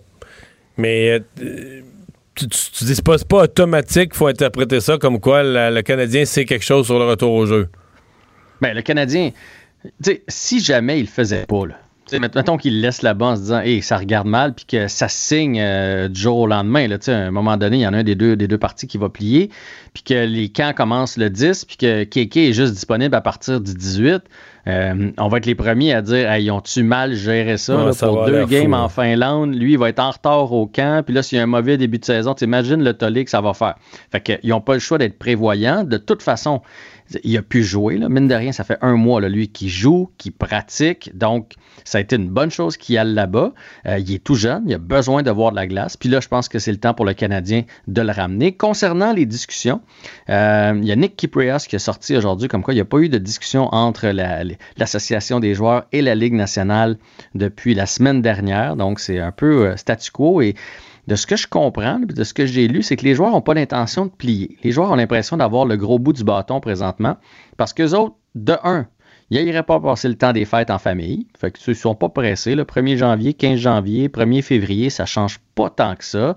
Eux autres ont déjà en main des pourcentages qui ont cédé à la Ligue nationale en devenant une saison raccourcie. Ce serait la Ligue nationale qui est pressée de commencer, puisque plus ils vont commencer tôt, plus ils vont pouvoir jouer de match, et plus ils vont jouer, jouer de match, ben, il va y avoir d'argent dans les coffres pour euh, les droits de télé. Bon. Fait que euh, on attend. Ben, on attend. Est-ce que la Ligue va plier? Je sais pas. Mais j'ai comme l'impression que oui. J'ai comme l'impression que cette fois-là, ils vont pas gagner. C'est probablement ce qui est maudit parce que généralement, ils finissent par, ils finissent par gagner. Mais j'ai l'impression que cette fois-là, les joueurs sont pas mal décidés vu qu'ils ont déjà fait beaucoup de concessions. Bon, top 10 des meilleurs gardiens de la Ligue. Ouais, tu sais, je t'ai parlé. Ils ont, ils ont sorti euh, le top, top 20, je pense, des défenseurs. Chez Weber était là. Euh, ils ont fait le pareil avec Ça, les c'est-tu que attaquants. les, les- les votés par les joueurs eux-mêmes, par- parmi eux? Ça, ça, c'est la Ligue nationale qui sort ça. Ok, c'est la pas Ligue, voté par la Ligue. C'est la Ligue qui s'amuse à sortir ça. Et, euh, ben, écoute, Carey sera pas content. Carey, malheureusement, n'est même pas dans le top 5, Mario. Non. Non. Ce n'est plus le meilleur gardien au monde, là. Ben, visiblement, c'est plus le meilleur gardien au monde. On l'a classé sixième dans le classement de la Ligue nationale de hockey. Honnêtement, je trouve ça sévère. Puis, je, on- Ah. Ben, ce qui nous intéresse, c'est de savoir qui sont les cinq premiers. Bon, Vasilevski, on peut difficilement y enlever. Là, c'est lui qui est premier, gardien du Lightning de Tampa Bay. Il vient d'aller chercher la Coupe Stanley. Il a été, il a été phénoménal. là. Ça fait deux ans qu'il rave tout. Fait que ça, on est d'accord, on en Bien stable. Ce qui est exceptionnel, c'est qu'il n'y a pas beaucoup de mauvaises sorties. Exactement. Euh, Tuukka Rask est deuxième. Ça, c'est plus débattable. là. Ça, moi, honnêtement, tu sais, oui, il y a des. tu sais, il, a eu des meilleures statistiques que Carey dans les dernières années, mais c'est sûr qu'on on, s'entend qu'il est dans une meilleure équipe aussi. Là. Fait que tu me demandes demain, il y a un match numéro 7 à jouer, est-ce que je prends Carey ou Tuukka Rask? Moi, j'ai un petit penchant pour, euh, pour Carey. Mais OK. bon, ils l'ont, ils l'ont mis deuxième. Hellebuck est troisième, le gardien des Jets. Euh, pour moi, c'est comparable. Ça, c'en est un autre, un, un gardien de but qui fait la différence, qui n'a pas une si bonne équipe en avant de lui, puis il tient son équipe dans le match. euh. Tu vois, moi, moi pour moi, là, Hellebuck, Price, là, c'est, pas mal équivalent. C'est, ap- c'est après, je trouve que ça fait mal un peu. Ils ont mis Ben Bishop quatrième. Ben Bishop, qui est le gardien des Stars, c'est même pas lui, qui, les a emmenés en finale. Ben oui, c'est ça, j'allais Ben dire, c'est même pas lui qui garde des buts pendant le- les finales. Ils ont mis lui euh, quatrième, puis ils ont mis, euh, voyons, euh, ce- celui qui les a emmenés jusqu'au bout, là, c'est parce que je le cherche, Kudobin, dixième. Fait que les Stars ont deux gardiens dans le top 10. Voyons Ça, donc, ça, c'est assez exceptionnel. là. Ça, c'est un non-sens. Puis Jordan Beddington, qui est en avant de Price aussi, lui, est quand même assez solide Ouais, ouais. à Saint-Louis. Euh, c'est c'est débattable. Puis, le gros enjeu, dans le fond, c'est Vasilevski a une Coupe Stanley, Bennington a une Coupe Stanley, euh, Bishop s'est rendu en finale, Rask s'est rendu en finale, ce que malheureusement euh, Carey n'a pas fait. Non, mais ce qui va l'aider la semaine, l'année prochaine, à pareil, quand il va se replacer dans le pareil classement, c'est comme il va avoir gagné une Coupe Stanley, ça, ça va le rehausser, là. Quoi? c'est pas ça? Mais, mais oui, mais c'est sûr que, tu sais, c'est- c'est dommage, là, mais c'est toujours, on évalue toujours les performances selon ce que tu as fini par gagner dans la vie. Puis, mettons que Carey ne gagne plus jamais rien. Ça, ça- ça va demeurer un gars qui a eu un Vézina, puis une médaille d'or aux Olympiques. C'est- triste, là, mais, mais c'est ça. Une médaille d'or aux il- juniors aussi. Oui, mais tu sais, il y a Championnat. 31 équipes dans la ligue. C'est pas tous les gardiens qui vont avoir euh, une Non. Coupe Stanley, mais. Mais, lui, c'est plus que pas une coupe, là, pas c'est ça. C'est- Écoute, il s'est rendu loin. Quand toute l'équipe était jeune, mais là, c'est comme quatre années de disette. Là, on espère pour l'année prochaine, mais je c'est toute une période de médias. C'est qu'il aura passé les meilleures années, là, mettons, de, de, de 28 à 32 ans, les meilleures années pour un gardien. Il les a passées avec une gang de chaudrons avant de lui, là. Exactement. Pendant qu'il était dans son prime, il n'y avait, il y avait pas d'équipe. Puis Ça, ça je revient sais pas. pas. hey, le, le Et- et, Canadien c'est là, le ridicule. C'est là le ridicule de le payer 10 millions. là. Pourquoi tu payes un gardien, je veux dire. euh, Tu payes un gardien 10 millions et qu'aucune. c'est- tout ça, ça n'a pas marché, là. Puis là, là, tu vas être pris qu'un gardien trop vieux qui va encore gagner 10 millions. En tout cas. Ah, ça, son contrat, écoute, on pourrait en jaser longtemps, mais ça, ça je le comprends toujours pas. Puis il en reste des années à Carey euh, avec le Canadien. Alors qu'à mon avis, en termes de performance, là, au mieux, avant de commencer à voir la décroissance de la santé puis les effets là, sentis, là, il reste au mieux une autre saison qu'on peut espérer. Après ça, ça va être un gardien vieillissant, là, avec tout ce qui vient avec. là. Dans, dans mon livre à moi, on commence déjà à le On voir. est déjà parce que, là. On commence à penser à- au maximum 50 matchs pour Carey en saison. Ça, ça, ça veut dire qu'il est, il est plus, euh, dans sa jeunesse, puis il faut le reposer. Fait que, l'année prochaine, même s'il y a des super statistiques cette année, là, mettons que le Canadien a une bonne saison, mais s'il fait juste être dans le filet 50 matchs, ben, il n'ira pas chercher 40 victoires, ça c'est certain. Il va avoir 32, 33 victoires. Fait qu'il ne sera pas euh, candidat au Vézina l'année prochaine. Ça c'est sûr et certain. Pas à 50 matchs par année. Il faut que, faut que tu en aies un petit peu plus que ça. Alors, enfin, une, euh, on, on, a bien hâte que ça commence pour pouvoir en débattre pour vrai. Pour vrai, oui. une femme en charge du développement des joueurs chez les Hawks. Ben oui, ça, ça, ça bouge. Elle s'appelle Kendall Cohn. Euh, tu te souviens sûrement d'elle si tu as écouté les, euh, ben les Olympiques, parce qu'elle faisait partie de l'équipe américaine olympique, mais aussi le match des étoiles. La première fois qu'il y a eu une femme qui a fait. Oui, oui, oui. Euh, pas le match des étoiles, mais le concours d'habileté. On y avait fait, le, fait faire le, le, tour le plus rapide. Puis d'ailleurs, on avait été très surpris de voir la rapidité avec, elle, avec laquelle elle avait fait ça. Donc, c'est la première femme qui se retrouve en chef du développement des joueurs pour une équipe de la Ligue nationale de hockey, pour la croissance des joueurs plus particulièrement. Euh, c'est avec les Hawks, donc les Blackhawks, qui, euh, qui font d'elle la première femme au développement des joueurs. Elle a 28 ans et euh, ben, je trouve ça le fun. De, de, me semble que ça fait trois semaines qu'on parle d'ouverture dans la Ligue nationale de hockey, dans la Ligue de baseball aussi. Alors, c'est de belles nouvelles, je trouve. Puis, sais, je veux dire, conditionnement physique, développement des joueurs, euh, psychologie, euh, revers, apprendre à te relever après un revers, que tu aies joué au hockey féminin ou au hockey masculin, à un moment donné, là, euh, l'important, c'est d'avoir la personne la mieux qualifiée. Alors, bravo. Bravo aux Hawks, puis bravo à cette dame-là. Absolument. Et finalement, ce soir, tu nous parles du match de 19h. Oui, mais si vous êtes des amateurs de hockey, parce que je sais qu'il y a beaucoup d'amateurs. Mais c'est quoi, j'en entends parler? Les gens sont contents de ça. Ben, il y a beaucoup de monde, moi aussi, euh, j'en entends parler. Puis ce soir, c'est un bon match, c'est les Cataractes et les Tigres.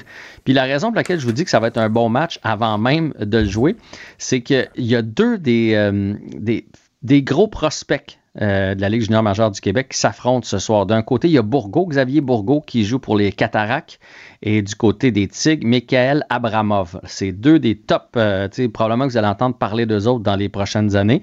Fait que si ça vous tente euh, d'écouter un peu de hockey ce soir, c'est à TVA Sport à 19h dans la bulle au centre Vidéotron. Merci. À, demain.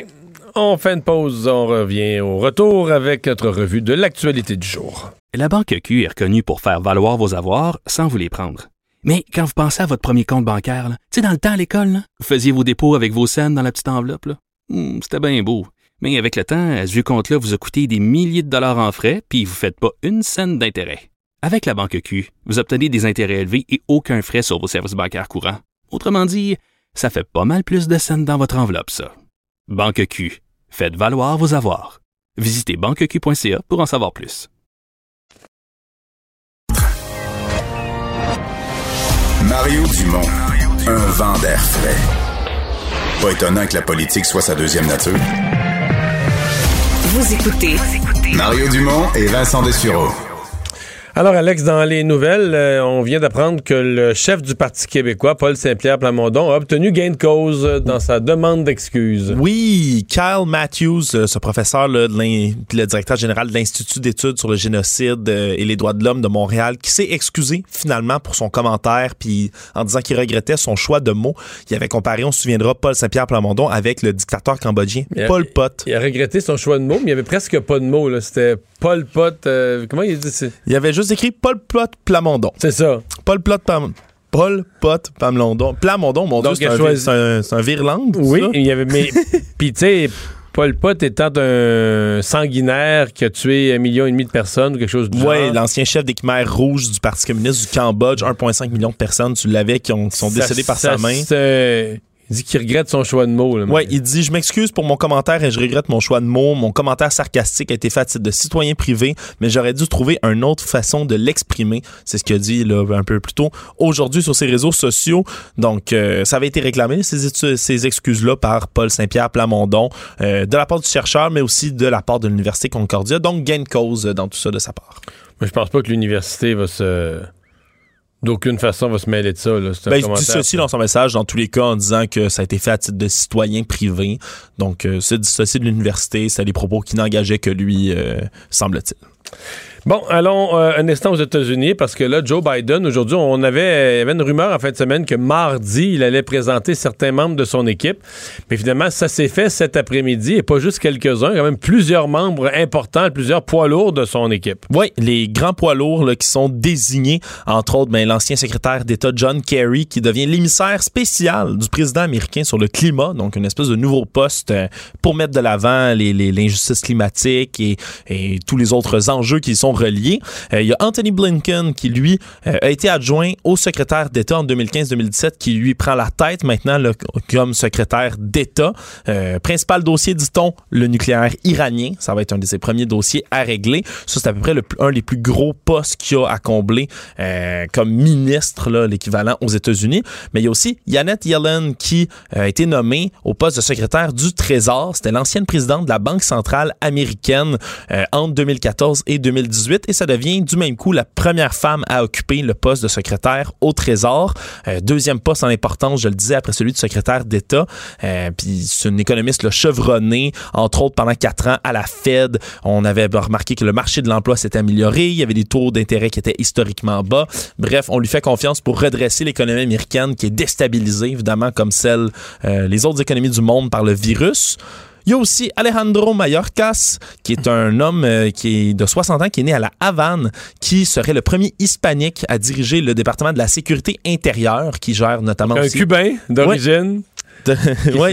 C'est un Américain, ça fait je sais pas combien de décennies qu'il vit, mais quand même un Cubain d'origine. Oui, va- c'est un fils de réfugiés anticastristes, donc, euh, donc qui, qui s'opposait évidemment, qui fuyait le régime des Castro. Là, on s'entend que ça, c'est vraiment, vraiment une main tendue de Joe Biden aux Cubains, entre autres de la, de, de la Floride. C'est une façon Mhm. de gagner des États où ce vote latino a voté pour Trump. là. Oui, puis c'est... c'est- Il y a un des leurs qui est dans un poste ultra stratégique en, sécurité intérieure du pays. Oui, puis qui s'attaque justement aux questions euh, reliées à l'immigration. Il faut dire que Joe Biden avait promis hein, d'avoir une représentativité de la population américaine et de sa diversité dans ses euh, postes qu'il allait nommer. Euh, il y a également Avril Haines qui, qui va devenir la directrice du renseignement national, un poste qui avait aussi été occupé que par des hommes jusqu'ici. Puis l'afro-américaine Linda Thomas Greenfield, qui est une diplomate de 68 ans, qui a été secrétaire d'État adjointe, entre autres, pour l'Afrique, qui va devenir ambassadrice à l'ONU. Alors, Est-ce qu'on sait l'opinion du président Trump sur ces gens? Sur ces Je- nominations? Non, j'ai pas vu de, je l'ai pas vu s'exprimer jusqu'à date. Peut-être que ça viendra, peut-être pas. Euh, peut-être qu'il est trop occupé à jouer au golf en ce moment ou à passer sa Ben oui, il a frustration quitté- ailleurs. Il a quitté le G20 là, pour aller euh, faire une ronde de golf. Là. Ouais, ouais, mais en espérant que son swing s'améliore à défaut de, de gagner des, des procès euh, pour faire invalider des votes et des, des résultats électoraux. Là. Euh, faut aussi Jake Sullivan, 43 mais ans, qui est le conseiller de- à la sécurité nationale. Pas de tweet aujourd'hui. J'en ai pas vu encore. Du président Trump? C'est une des premières. c'est- triste à dire, Mario, mais c'est une des premières choses que je fais en me levant. C'est regarder qu'est-ce que M. Trump a tweeté pendant En fait, la il a nuit. tweeté, passé, il a tweeté dans la journée d'aujourd'hui, il a tweeté, est passé minuit, là. À minuit 5, je vais tweeter durant la nuit. Il a passé minuit, donc ça fait partie de la journée du 23 novembre. J'imagine que c'était très poétique. Euh, Pro-police. euh, non, c'est- c'est un texte de Breitbart qui a retweeté. Ah. Mais ceci dit, il n'a pas tweeté depuis qu'il est levé ce matin. Ouh. Suspect. Ben, attendons de voir. Mais il y a une autre décision, par contre, qui, qui s'est prise aux États-Unis puis qui risque de ne pas lui faire plaisir. Euh, c'est arrivé là, au courant de l'après-midi. Le constructeur automobile General Motors, donc mieux connu sous le nom de GM, qui a décidé de ne plus appuyer désormais les politiques de l'administration Trump qui visaient à empêcher l'État de la Californie de fixer ses propres normes pour réduire la pollution atmosphérique. Euh, c'est un gros dossier là, qui durait depuis déjà un bon moment, depuis l'an dernier. Euh, c'est les constructeurs GM, Toyota, Fiat Chrysler et plein d'autres qui s'étaient joints à l'administration Trump pour s'opposer là, judiciairement à la Californie qui voulait pouvoir Donc gérer ses GM se propres rallie au gouvernement californien. Oui, ils ont, hey, ils ont envoyé une lettre qui était adressée à des groupes environnementaux. C'est la directrice générale de GM qui s'exprimait, Mary Barra, qui disait que l'entreprise se retirait immédiatement du litige, puis invitait tous les autres constructeurs automobiles à faire de même. Ils ont dit que maintenant, ils mettaient une stratégie ambitieuse pour stimuler la vente de véhicules électriques. Puis là, ils disaient qu'ils s'apprêtent à travailler main dans la main avec le président désigné Joe Biden qui veut faire de la relance économique, là, un angle important, c'est les véhicules électriques, une grande priorité de la future administration. Elle dit qu'elle s'est entretenue, entre autres, avec le gouverneur de la Californie, puis qui s'engage justement à pousser la voiture électrique. Donc, c'est quand même GM, une grosse dans, entre autres, dans la division Chevrolet, ils s'en viennent quand même avec des autos électriques euh, pas mal. Euh, restons aux États-Unis euh, parce que là, c'est jeudi, le Thanksgiving. C'est une grosse fête pour bien les Américains. On fait ça en, en famille, quasiment plus que Noël. C'est comme un quatre jours, euh, Le Black Friday, la fin de semaine d'après. Et selon ce qu'on voit, des billets d'avion vendus, des gens déjà à partir d'aujourd'hui qui se rendent à l'aéroport, les directives de la santé publique qui étaient à l'effet de voyager le moins possible, de rester chacun dans sa région, c'est pas trop en train d'être respecté. Là. Ouais, si, si on s'inquiète pour les, les vacances de Noël, puis ces quatre jours de, petits quatre de jours tranquilles, là, ouais. Aux États-Unis, vraiment, on- les, les- les autorités sanitaires qui s'inquiètent là, pour le Thanksgiving cette semaine. Toute la fin de semaine, on a vu des images d'aéroports bondés à Chicago, à Phoenix, entre autres. Euh, C'est le week-end qui été le plus chargé depuis le début de la pandémie. On dit que 3 millions de passagers qui ont été recensés dans les aéroports américains entre vendredi et dimanche seulement. Faut dire que c'est moins qu'habituellement hein, en temps de non-pandémie, si on peut dire ça comme ça. Euh, 7 millions de passagers à peu près là, sont enregistrés, du moins c'est les chiffres de l'année dernière à pareille date. Euh, parce que faut le dire, la CDC, le, le Centre de prévention des luttes contre les maladies aux États-Unis, n'a pas interdit les déplacements, mais il appelle pour la première fois là, les Américains à ne pas voyager. Euh, faut dire, là, on se rappelle, 256 000 décès déjà, plus de 150 000 nouveaux cas quotidiens dans les derniers jours. Ven- Vendredi, là, ils ont pas pogné 100 ils ont pas pogné le 200 000 cas, ils ont pogné 199 000 nouveaux cas. C'est ahurissant. Mais là, si vraiment tout le monde se ramasse dans les aéroports, ça veut dire que là, là, sur le nombre qui voyagent, il y en a un million et demi qui ont la COVID. Là. Ouais, puis tu, ça- ça- si tu trouves pas les fenêtres puis les portes là, dans les aéroports pour Non. laisser circuler l'air. Là, là. tu te promènes. Non, mais il n'y a pas juste ça. T'as le moyen de transport lui-même. Après ça, ils se promènent d'une région à l'autre. Les gens qui partent avec la COVID d'un État l'amènent à l'autre bout du pays, vont voir leur famille, la donnent à leur mère, à leur père, à la belle-sœur. Je sais pas. Je m'inquiète. euh, Ouais, puis on observe des poussées du virus déjà là, de, à chaque fois qu'il y a une fête. C'est arrivé après le 4 juillet, la fête nationale, après la fête du travail, après l'Halloween récemment, et là la Thanksgiving qui est plus importante là, dans bien des cas que Noël même aux États-Unis. On s'inquiète énormément. Le très respecté Anthony Fauci, là, le directeur de l'Institut américain des maladies infectieuses, qui lui a voulu montrer l'exemple. Il a dit qu'il célébrerait Noël seul avec sa femme en Zoom avec ses trois filles adultes de loin pour donner l'exemple. Mais reste à voir si ben il y a déjà 3 millions d'Américains qui ont pris l'aéroport, ça risque d'augmenter. finalement, une nouvelle, quoi, un peu plus légère? Oui, il est arrivé quelque chose d'assez euh, d'assez inusité. Euh, As-tu déjà vu le film de Stanley Kubrick 2001, l'Odyssée de l'espace? Très célèbre film. On dirait que je sais c'est quoi un peu, puis je l'ai peut-être pas vu au complet. OK. Juste assez pour savoir ce que Tu te c'est. souviendras peut-être qu'au début, là, la première scène d'ouverture de ce film-là, qui est un film Je d'anthologie. connais la musique. Oui, qui est reprise souvent. Ainsi parlait Zarathustra, Oui. je pense, c'est le nom de la, de la pièce exactement. Dans la scène d'ouverture du film, on voit des, des- des- les ancêtres des humains, des espèces de singes, justement, qui sont dans le désert sur des roches.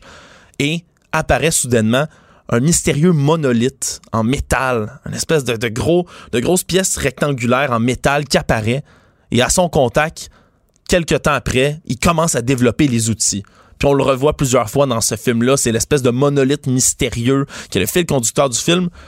Mais là, en ce moment, dans l'État du Utah, il y a des biologistes qui se promenaient pour compter un troupeau de, moutons sauvages en hélicoptère.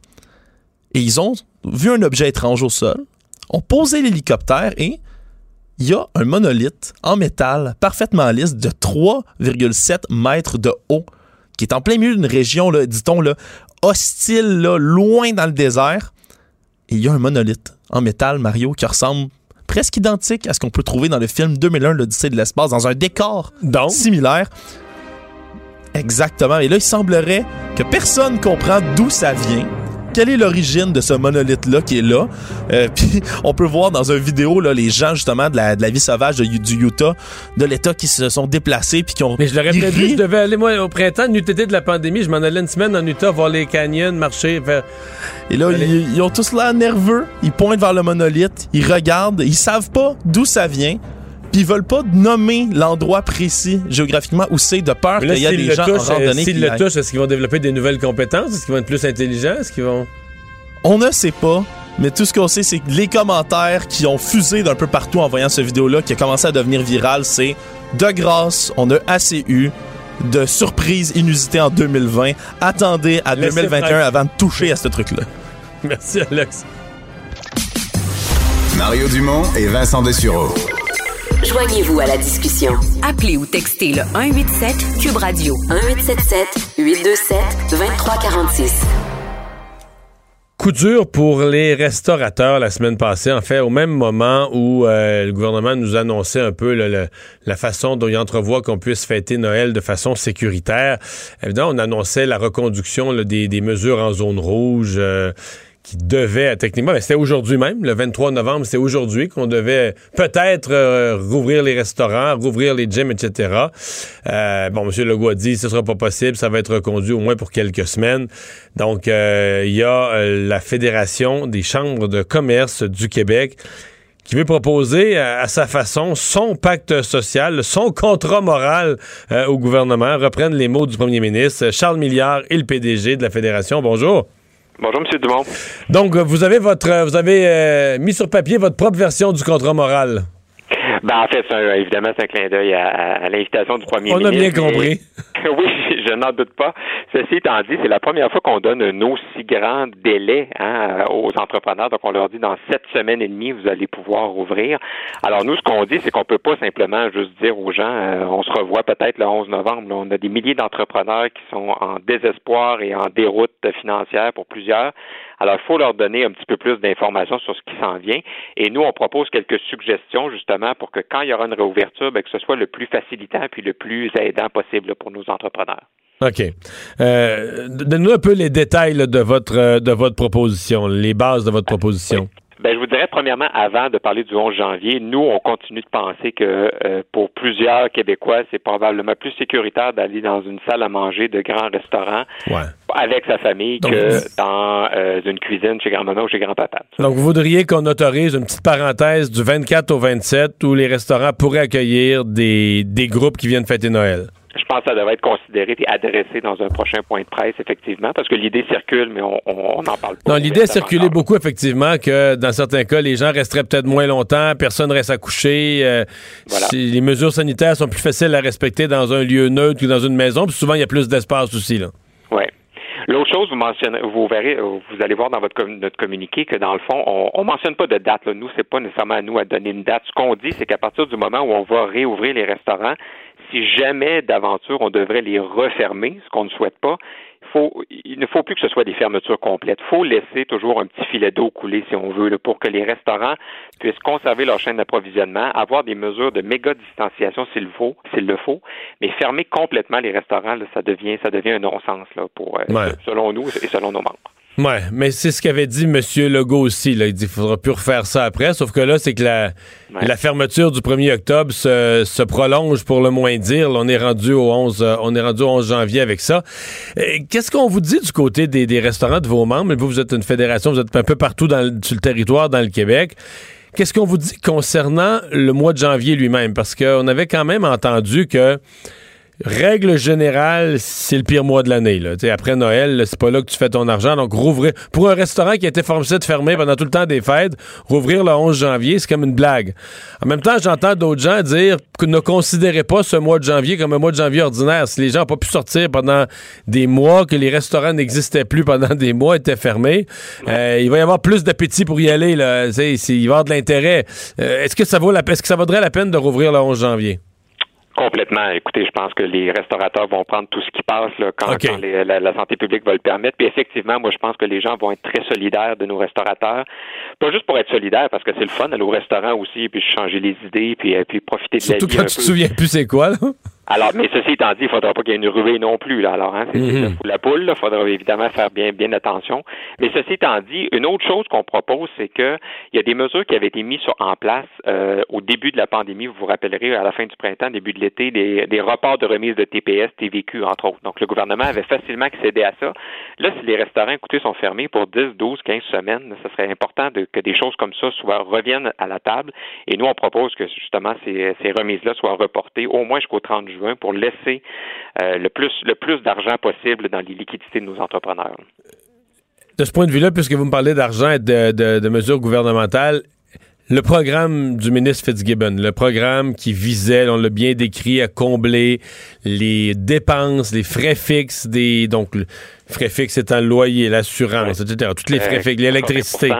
Ouais. Est-ce que est-ce que ça marche? Euh, On a des signaux vraiment contradictoires, mais beaucoup d'entrepreneurs semblent dire ouais, ça marche, ça marche en théorie, là, ça marche dans ce qu'on nous raconte verbalement, mais dans les faits, on n'a pas vu une scène. Ben, faut pas euh, tirer euh, le messager non plus. là. Je pense que l'idée, l'idée euh, est intéressante. Le montant est appréciable et, et on le salue. Par contre, effectivement, c'est que les, les règles, les critères d'octroi varient d'une ville ou d'une MRC à l'autre. C'est ce qu'on entend. J'ai lu les mêmes articles de journaux euh, que vous, entre autres en Estrie, euh, dans les Laurentides. Donc, des, on a des MRC qui demandent des certains chiffres que d'autres demandent pas. Alors, il faudrait qu'il y ait vraiment une uni- uniformisation le plus possible parce qu'effectivement, à bien des égards, l'argent se rend pas. Il y en a d'autres, ça se rend, là, faut pas, euh, pas crier au loup. Donc, il y a des régions où ça se rend, il y a des régions où ça marche. Oui, tout à fait, mais il y a des régions où ça fonctionne pas. Bon. Parce qu'on a voulu faire ça de façon décentralisée pour que ce soit plus facile pour tout le monde. On va laisser ça aux instances locales. Exact. Mais c'est intéressant parce que souvent, le gouvernement du Québec a été là pour des prêts, des garanties de prêts. Alors là, pour une fois, c'est vraiment de l'aide directe, comme le fait euh, Ottawa à plusieurs égards. Alors là, il faudrait juste que ça se rende parce que l'idée est bonne. L'idée est bonne, faut que l'argent, faut que l'argent arrive à destination. Euh, Est-ce que vous êtes euh, inquiet on, a, on, a des- on entend des scénarios carrément apocalyptiques là, quant au nombre de restaurants euh, qui pourraient ne pas passer à travers. Euh, votre lecture à vous, euh, c'est apocalyptique ou est-ce qu'il y a un peu d'optimisme? Mais écoutez, j'ai des collègues là, de d'autres associations économiques qui mentionnent de 18 à 25 000 euh, PME hein, qui pourraient qui pourraient fermer. Donc, on sait à quel point les restaurateurs sont un, un- montant important de ça. Il y a 21 000 restaurants environ au Québec. Alors, méfiez-vous de ceux qui vous avancent un chiffre. Là. Honnêtement, les gens s'en On le vendent sait pas, ouais. vont faire faillite. Là. Alors, euh, c'est difficile à dire. Mais moi, par exemple, je suis venu au bureau là aujourd'hui. Je me suis promené, puis honnêtement, je viens de voir trois restaurants au centre-ville où j'allais qui sont fermés. Alors, c'est vraiment un sondage Définitivement, maison, là. mais je peux vous dire que c'est- une réalité aussi. Puis tous les gens qui nous écoutent connaissent nécessairement, euh, dans un degré de famille ou un autre, là, qu'un restaurateur qui a de la difficulté en ce moment. Ouais. Est-ce que, euh, je vous parle, là, j'oublie simplement les restaurants, je parle de l'ensemble des petites, moyennes entreprises euh, que vous représentez. Est-ce que l'optimisme est de retour avec le vaccin? Évidemment, on est toujours frappé, on est comme entre deux, frappé par la deuxième vague, mais en même temps, on voit les nouvelles pour l'année 2020, 2021 plus positives. Ça, ça met quoi comme message économique dans l'esprit de vos, de vos membres? C'est certain que les, euh, c'est une question de perception beaucoup. À nous, avec Desjardins, on fait une tournée régionale en ce moment là, où on va sonder justement les entreprises locales.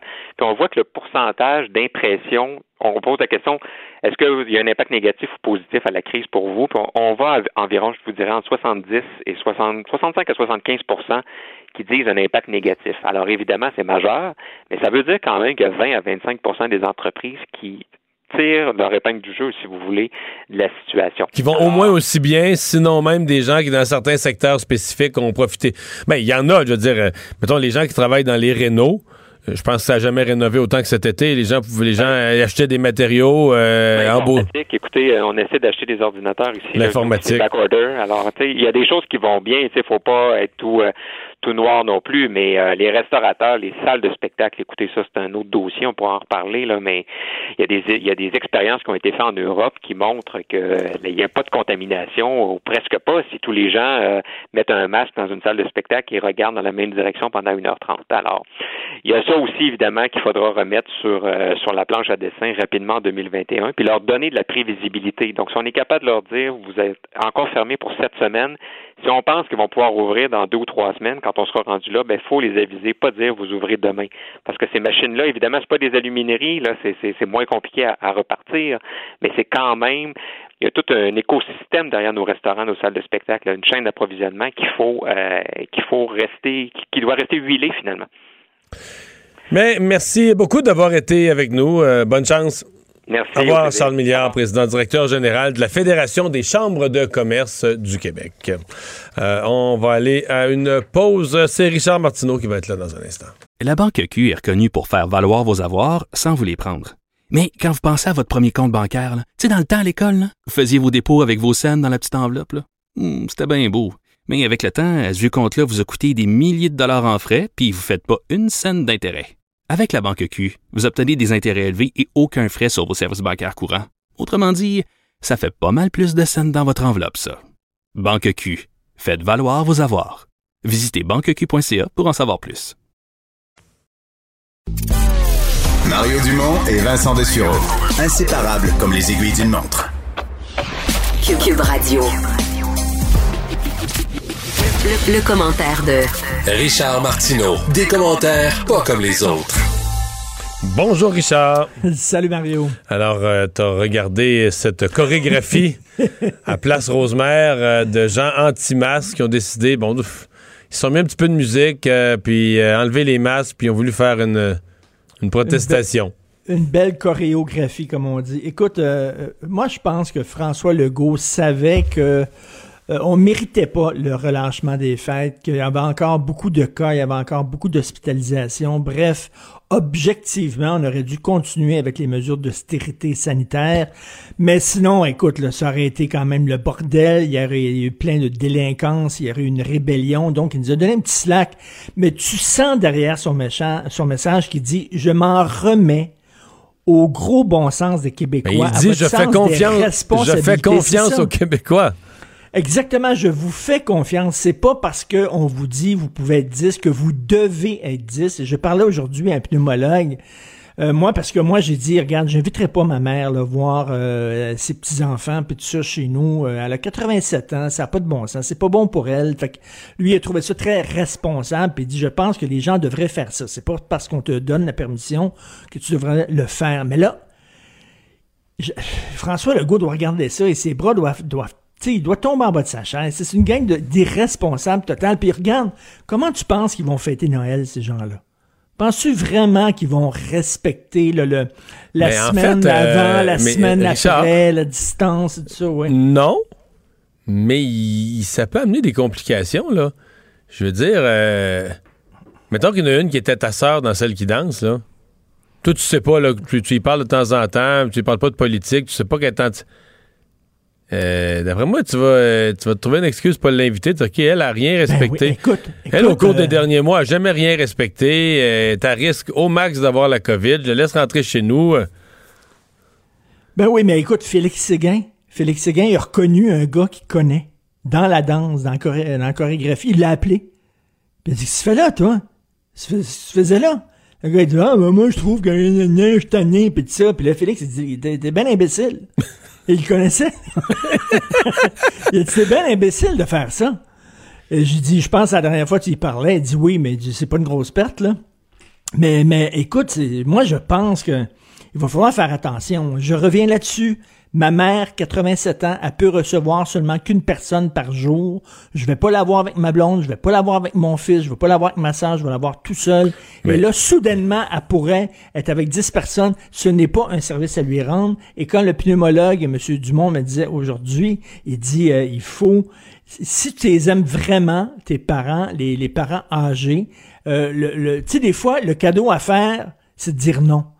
Tu sais, des fois, ton enfant dit, achète-moi donc une PS5, la nouvelle PS5, pis des fois, comme parent, il faut que tu dises non.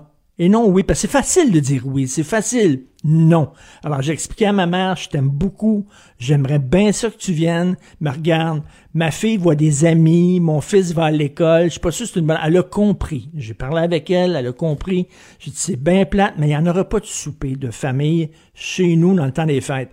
Mais là, tu regardes ces gens-là. Tu sais, avec le dossier qui a été publié ce week-end dans le Journal de Montréal, avec des gens qui ont des séquelles, puis c'est peut-être mais des là, séquelles à euh, vie. Richard, tu comprends pas, là? Eux sont choqués de ça, là. Ils disent que le journal fait peur au monde? Ben oui. C'est ça qu'ils disent. Ben mais je te jure, c'est sûr que c'est ça. Je, je l'ai pas entendu, mais je suis convaincu. Écoute, ils nous reprochent, là, ils nous écrivent. Ils ne voudraient pas qu'on dise le nombre de décès à TVA. Mais, mais t'as vu, il y a un gars qui a fait comme une chanson à répondre, un genre de chanson folklorique traditionnelle québécoise euh, sur la COVID. Et euh, il parle des journaleux véreux. Puis là, tu vois ma photo, tu vois la photo de Patrick Lagacé, tu vois la, la photo... Mais, là, de- mais c'est ça là, qui vous reproche. gars, les ce qui reproche aux médias, c'est de. Ce qui reproche aux médias, c'est des affaires comme ça. là, de. Ben oui, mais on devrait faire quoi? C'est la réalité. Ben on leur dit, sais. regarde, là, il y en a là, qui ont des, des- Non, des- là, problèmes que- au cerveau, des problèmes de mémoire, des, des- ont des paralysies faciales, etc. Là. C'est une fausse pandémie, il faut pas le dire les effets. Puis s'il y a des morts, s'il y a des morts, ben, regarde, quand tu t'ostines avec eux autres, tu sais ce qu'ils vont finir par te répondre. Là, quand t'es coincé un peu sur les réseaux sociaux, ils vont dire de toute façon, c'est rien que des vieux. Ben, c'est ce qui est complètement faux. Et t'as vu sur la Mais vidéo... non, non, mais les- qui est complètement vidéo faux. Puis, puis je veux dire, toi puis moi, quand on va être vieux, là, d'après moi, on va trouver ça moyen, c'est le reste de la société. Bon, mais dis qui meurt, là, puis tant pis, c'est pas plus grave que ça. Ben, t'as lu la lettre de Régent Hébert, justement. Ben oui, Euh, Régent Hébert bon qui a coécrit une lettre en disant, oh, oui, oui, ben, ça, c'est pas grave, là, ils ont, ils ont 80, qui crèvent, on s'en fout. On s'en fout. Tu sais, tu t'as vu dans la vidéo de la, la- la- la gang de champions qui danse à Rosemère, tu vois à un moment donné, à la toute fin du vidéo, tu vois une femme avec ses deux enfants dans les mains, qui danse avec eux autres, puis qui a pas de masque. Belle éducation pour La les danse, enfants. tout ça, là, mais tu vois, mais tu vois, euh, le ce que je disais tout à l'heure à Paul, à Paul Larocque, ce que je lui disais, c'est l'important à retenir, c'est que les contraventions, parce que là, il y en a eu 18 de données, 3 à l'organisatrice, ils vont les payer. Parce que je, je le martèle, ce message-là, parce qu'il y a beaucoup de gens qui se sont fait intoxiquer par l'idée que, ah, tu sais, eux autres, là, ils disent, euh, Ah, on va les contester, parce qu'il y a un côté très je sais pas comment dire, il y a un côté très désinvolte, là, comme si, comme si les règles de la société s'appliquaient pas à toi, comme si tu étais plus fort que le gouvernement, puis tout ça. Puis ils sont très vite à dire, hey, voyons donc, les contraventions, hey, t'es-tu malade parce oui. qu'on va payer ça? Et Richard, moi, là, je- j'ai- fait des entrevues avec d'autant des spécialistes du droit, des, du droit de la personne que des spécialistes de- des, des, des- des- des procédures devant les tribunaux. J'en ai écouté d'autres entrevues faites par d'autres émissions, à notre poste, à d'autres postes tous les avocats compétents sont unanimes à dire ben non, ils vont payer, là. Il n'y a pas de porte de Oui, mais sortie. attends une minute, attends une minute, tu sais qu'est-ce qu'ils vont faire? Regarde bien ça, ils vont aller sur des plateformes de microfinancement, puis ils vont demander aux gens de les aider à Ouais. payer leurs contraventions. D'après moi, quand on va être vacciné, Donnez-moi un la 5, pand- donnez-moi un 10, puis Ouais, quand, euh, la pandémie va, vous. quand la pandémie va être finie, là, puis tout le monde va pensera plus à ça, d'après moi, ça va être plus dur de lever de l'argent. non, je sais pas, moi, je, je- je- je me réjouis à l'idée de dire, regarde, à la fin, là, la société a fixé des règles, puis ils vont payer. À coup de 1000 Mais bon, piastres. euh, À coup de oui, 1000 oui, quand même. Eux autres, eux autres se pensent, eux, eux autres se pensent dans leur tête des résistants. Ils résistent contre la dictature. Tu sais, c'est comme euh, les Mais gens là, qui étaient croient dans les pays de l'Est. C'est les gens comme dans les, pays de l'Est, là, tu sais, qui résistaient contre les, les dictatures, là, pour la liberté d'expression, pour les droits individuels. Eux autres se pensent comme ça. Penses-tu qu'ils se croient pour vrai? Ah, je pense qu'ils croient pour vrai. Je pense qu'ils croient vraiment qu'on est dans une voyons. dictature de Ben, médecins. voyons donc, ça. voyons. As-tu vu le gars qui, était, qui avait son, son restaurant, le faux euh, fucking bon, là? Ouais. Qui, qui devait ouvrir son restaurant, puis il avait, il avait fait le- des effets de toche, puis moi, moi, l'ouvrir, puis je m'en fous, puis tout ça, finalement, il l'ouvrira pas. Il a pris son trou. OK. Il l'ouvrira pas. Alors, Jay du Temple à la une du L Québec euh, avec euh, bon du, euh, du du vernis à ongles avec une espèce de look un peu homme mais disons euh, maqui- maquillé, arrangé comme le font plus souvent les femmes, je vais le dire comme ça. c'est bien. On sait plus comment dire dit. les choses, là. non, on sait plus. Alors, c'est ça. Donc, euh, vernis à ongles, des fleurs dans les cheveux, très efféminé et tout ça. Et El Québec voulait, euh, tu sais, marquer le coup en disant, on va prendre ce gars-là qui est hétérosexuel, mais tu sais, on va montrer l'homme de demain, le nouvel homme, le nouvel hétéro, qui est ouvert et tout ça, qui, qui a pas peur de se mettre du vernis à l'ongle et des, des, des fleurs dans les cheveux.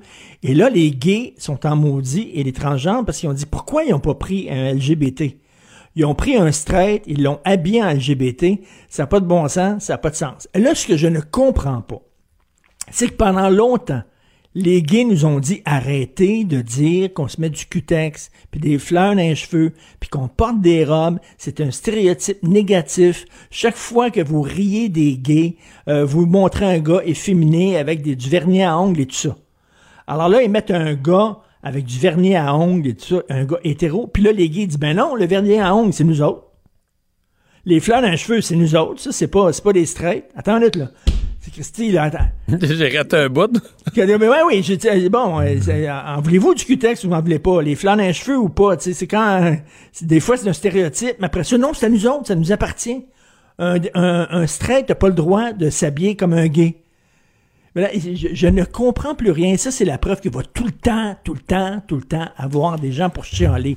Je sais pas si tu as vu Omar Sy. Omar Sy, c'est un comédien français très Ouais. connu en France, très aimé. C'est un noir. Il vient de se faire traiter de raciste euh, parce qu'il a fait une vidéo, il a montré une vidéo de lui, puis il chante comme une chanson genre africaine, puis tout ça, puis il s'est mis comme un, un boubou africain, tu sais, comme un, un, de, un genre de voile euh, sans la tête, là, pour euh, comme donner l'impression qu'il est africain. On le traite de raciste. On dit qu'il rit des Africains. Le gars, il est noir. Tu sais, c'est fou. Puis s'il avait mis, mettons, un transgenre sur la page couverture, là, on aurait dit, ben c'est ça. Hein? Vous voulez rire des transgenres, hein? Ils ont tous euh, du vernis à ongles. Mais parce que c'est infini, là, les, jugements, tout ça. C'est infini, les jugements, parce que c'est aussi que je pense que la démarche, de, dans la tête de bien des gens, la démarche de Jay Dutemps n'est pas claire. Euh, Jay Dutemps veut pogner auprès des jeunes. Chez les jeunes, Mmh, cette ben nouvelle affaire-là, non-genrée, c'est la mode ultime. Est-ce que Jay Dutemps le ferait? S'il sacrifiait sa carrière? S'il se rendait compte que, mettons, là, ses revenus de l'année 2021 vont être coupés de moitié parce qu'il y a un paquet de contrats qu'il aura vois, Là, c'est que lui, il se rend compte qu'avec ça, là, tu comprends, il attache les jeunes, il attache une génération qui Ah vont, oui, qui vont il, y il être. a l'air cool. Il qui- cool. Oui, puis qu'ils vont y être, ils vont y être fidèles, là, tu comprends, il anime. Sa carrière là, est solide, béton, puis moi je l'aime bien, puis tout ça, puis moi ça me fatigue pas qu'il ait fait ça. C'est juste moi ce qui me fatigue un peu, c'est qu'on voit son intention. Il se dit, garde, là, moi là, je me mets le gars le plus, le plus hot. À la dernière tendance qui est de faire ça, moi je suis le premier, premier, premier qui arrive sur la tendance, tu comprends? Fait que tu sais, quand la vague arrive, là, j'embarque que- avec mon surf dessus le premier, là. Exactement. Puis penses-tu qu'il s'habillerait comme ça dans la vraie vie? Dans la vraie vie de tous les jours. Il l'a fait comme Honnêtement, un je le sais pas. Probablement pas. Je un sais pas. de magazine et tout ça. Mais là, regarde, tu vas mettre un transgenre, puis ils vont dire, ouais, mais attends une minute, là. Il y a des transgenres handicapés. Comment ça, c'est pas un transgenre handicapé? Là, ça n'a plus de fin, là. Hmm. Ça n'a plus de fin à un moment donné. là. Il y a toujours des gens qui vont chialer. Et ça n'a pas de sens. Mais moi, ça, ça me fait rire parce que ces gens-là sont en train de discréditer leur cause. À force de traiter tout le monde de, de raciste, d'homophobe et tout ça, ça devient que c'est tellement ridicule que les gens ne prennent plus leurs accusations au sérieux. Est-ce qu'il y a de la place au Québec pour ce que tu appelles un vrai parti de droite? Là, je suppose que tu parles du Parti conservateur du Québec. Le Parti conservateur du Québec, que euh, Adrien Pouliot, je l'aime bien, il est- Adrien Pouliot est collaborateur euh, à mon émission une fois par semaine, mais on s'entend que Adrien faisait ça un petit peu par-dessus la jambe. Il n'était pas vraiment très impliqué dans le Parti conservateur du Québec. À un moment donné, il y a eu des élections en pleine campagne, il était en Floride. Tu sais, Il faisait pas du porte-à-porte et tout ça. Bon. Là, Duhem veut prendre euh, la barre du, du parti. Éric Duhem, je pense qu'il va vraiment s'impliquer. Ah ben oui. Mais là, est-ce qu'il va s'impliquer totalement? Là? Euh, euh, c'est un gars qui croit, qui a des idées, il a des convictions. La question, c'est est-ce qu'il y a vraiment de la place pour un parti de droite? Et lorsqu'on parle d'un parti de droite, droite économique, euh, écoute, tu es là, euh, bon, il y avait, il y avait l'ADQ qui était, la, Mhm. l'ADQ qui était avalée par la CAQ, qui a été digérée et qui a été éliminée. Il reste plus grand-chose de l'ADQ dans la CAQ. Non, il reste que- plus grand-chose à droite. Il reste plus grand-chose à droite et même euh, la CAQ, c'est un parti qui est pour l'interventionnisme de l'État, un État très fort, un État qui se mêle de l'économie. Euh, Lorsqu'on parle de droite, c'est essayer d'avoir une place euh, euh, plus plus minimale pour l'État. Et là, on parle d'Éric Duhem, le Parti conservateur du Québec, c'est même c'est des libertariens. Le moins d'État possible. Est-ce que ça, ça va fonctionner? Ça, c'est très, ce très, très à droite. Mais moi, je vais te dire, Richard, ce qui me désole, là, vraiment, là, sur le plan personnel, c'est que de tous les sujets sur lesquels tu pourrais lancer un parti plus à droite, il y en a euh, une tonne qui m'intéressent, qui sont des sujets qui m'intéressent. Mais je, je- je pense que c'est une condamnation que de partir sur la crise sanitaire. Ben, écoute, attends une minute. là. Le piège, il était devant, devant Eric. Un gros, gros piège. à ours. Et, et- et- et- il est tombé dedans, là, mais il est tombé dedans comme un débutant. Parce que là, il va se ramasser comme Maxime Bernier avec un paquet de coucous qui vont l'appuyer. Mais là, les gens, les gens dont Bernier tu parlais, là, les gens dont tu parlais à la, à la place Rosemère, là, les gens Ben qui dansaient dans le centre d'achat pas de masque, c'est ses 15 premiers membres, là. Ben oui. Te souviens-tu, euh, Maxime Bernier, quand il se faisait photographier à côté de Alexis Cossette-Trudel, puis il était tout content, puis euh, là, il s'est ramassé son peinture, il s'est peinturé dans un coin, puis il a perdu toute crédibilité, Maxime Bernier, parce qu'il s'est ramassé avec une gang de coucous, de complotistes. Est-ce que c'est ça que veut Éric Duhem, vraiment? Mais lui dit Alors non. là, le- le lui trou- dit non, écoute, mais là, il va il- se retrouver avec toute cette gang-là. C'est ça, il va se retrouver avec eux comme, Ben, comme seul sûr. militant de son parti, euh, malgré lui. Ben oui, puis là, tu commences un parti, puis tes premiers militants, c'est des gens comme ça. Est-ce que tu vas les renier? Est-ce que tu vas dire, je veux rien savoir d'eux autres? Ben non, pas en tout. Je me, je me souviens, moi, quand j'étais jeune, j'avais ouvert un bar avec une gang de chums. On était une gang de chums, on avait ouvert un bar. J'étais copropriétaire d'un bar. À Dans le Montréal? centre-ville de Montréal, oui, à Montréal, dans le centre-ville de Montréal, c'est rue Sainte-Catherine. Et nous autres, on voulait avoir, un- on voulait avoir une clientèle, on visait une clientèle, là, là, de, de gens tripants, puis tout ça, puis un peu là, littéraire, puis toute l'affaire. C'est pas pas toute la clientèle qu'on a eue. On a une gang de bozos comme clientèle. Je me suis sorti de cette affaire-là. C'était plate. à- Mais tu sais, tu choisis pas des fois ta clientèle. Oui, mais dans son lui, cas, il a lui, choisi, là. Dans son cas, Ben, il l'a choisi. choisi. là, en démarrant son parti. Avec Puis, tu sais- ça. Puis, tu sais, quand il parle d'extrémisme sanitaire, là, excuse-moi, mais sur le plan des faits, c'est même pas discutable. C'est faux. Je veux dire, la politique, si on regarde à l'échelle mondiale, on peut pas dire que l'approche de François Legault soit extrémiste. Tu sais, il a tout fait pour garder les écoles ouvertes, les commerces, les, les- les commerces, les industries ouvertes, les entreprises, fermer certaines affaires, c'est plate, mais quand d'autres provinces ou quand d'autres pays ont eu des nombres de cas à peu près équivalents, vont un peu plus tard, un peu plus tôt, un peu plus, un peu moins, mais ils ont fermé.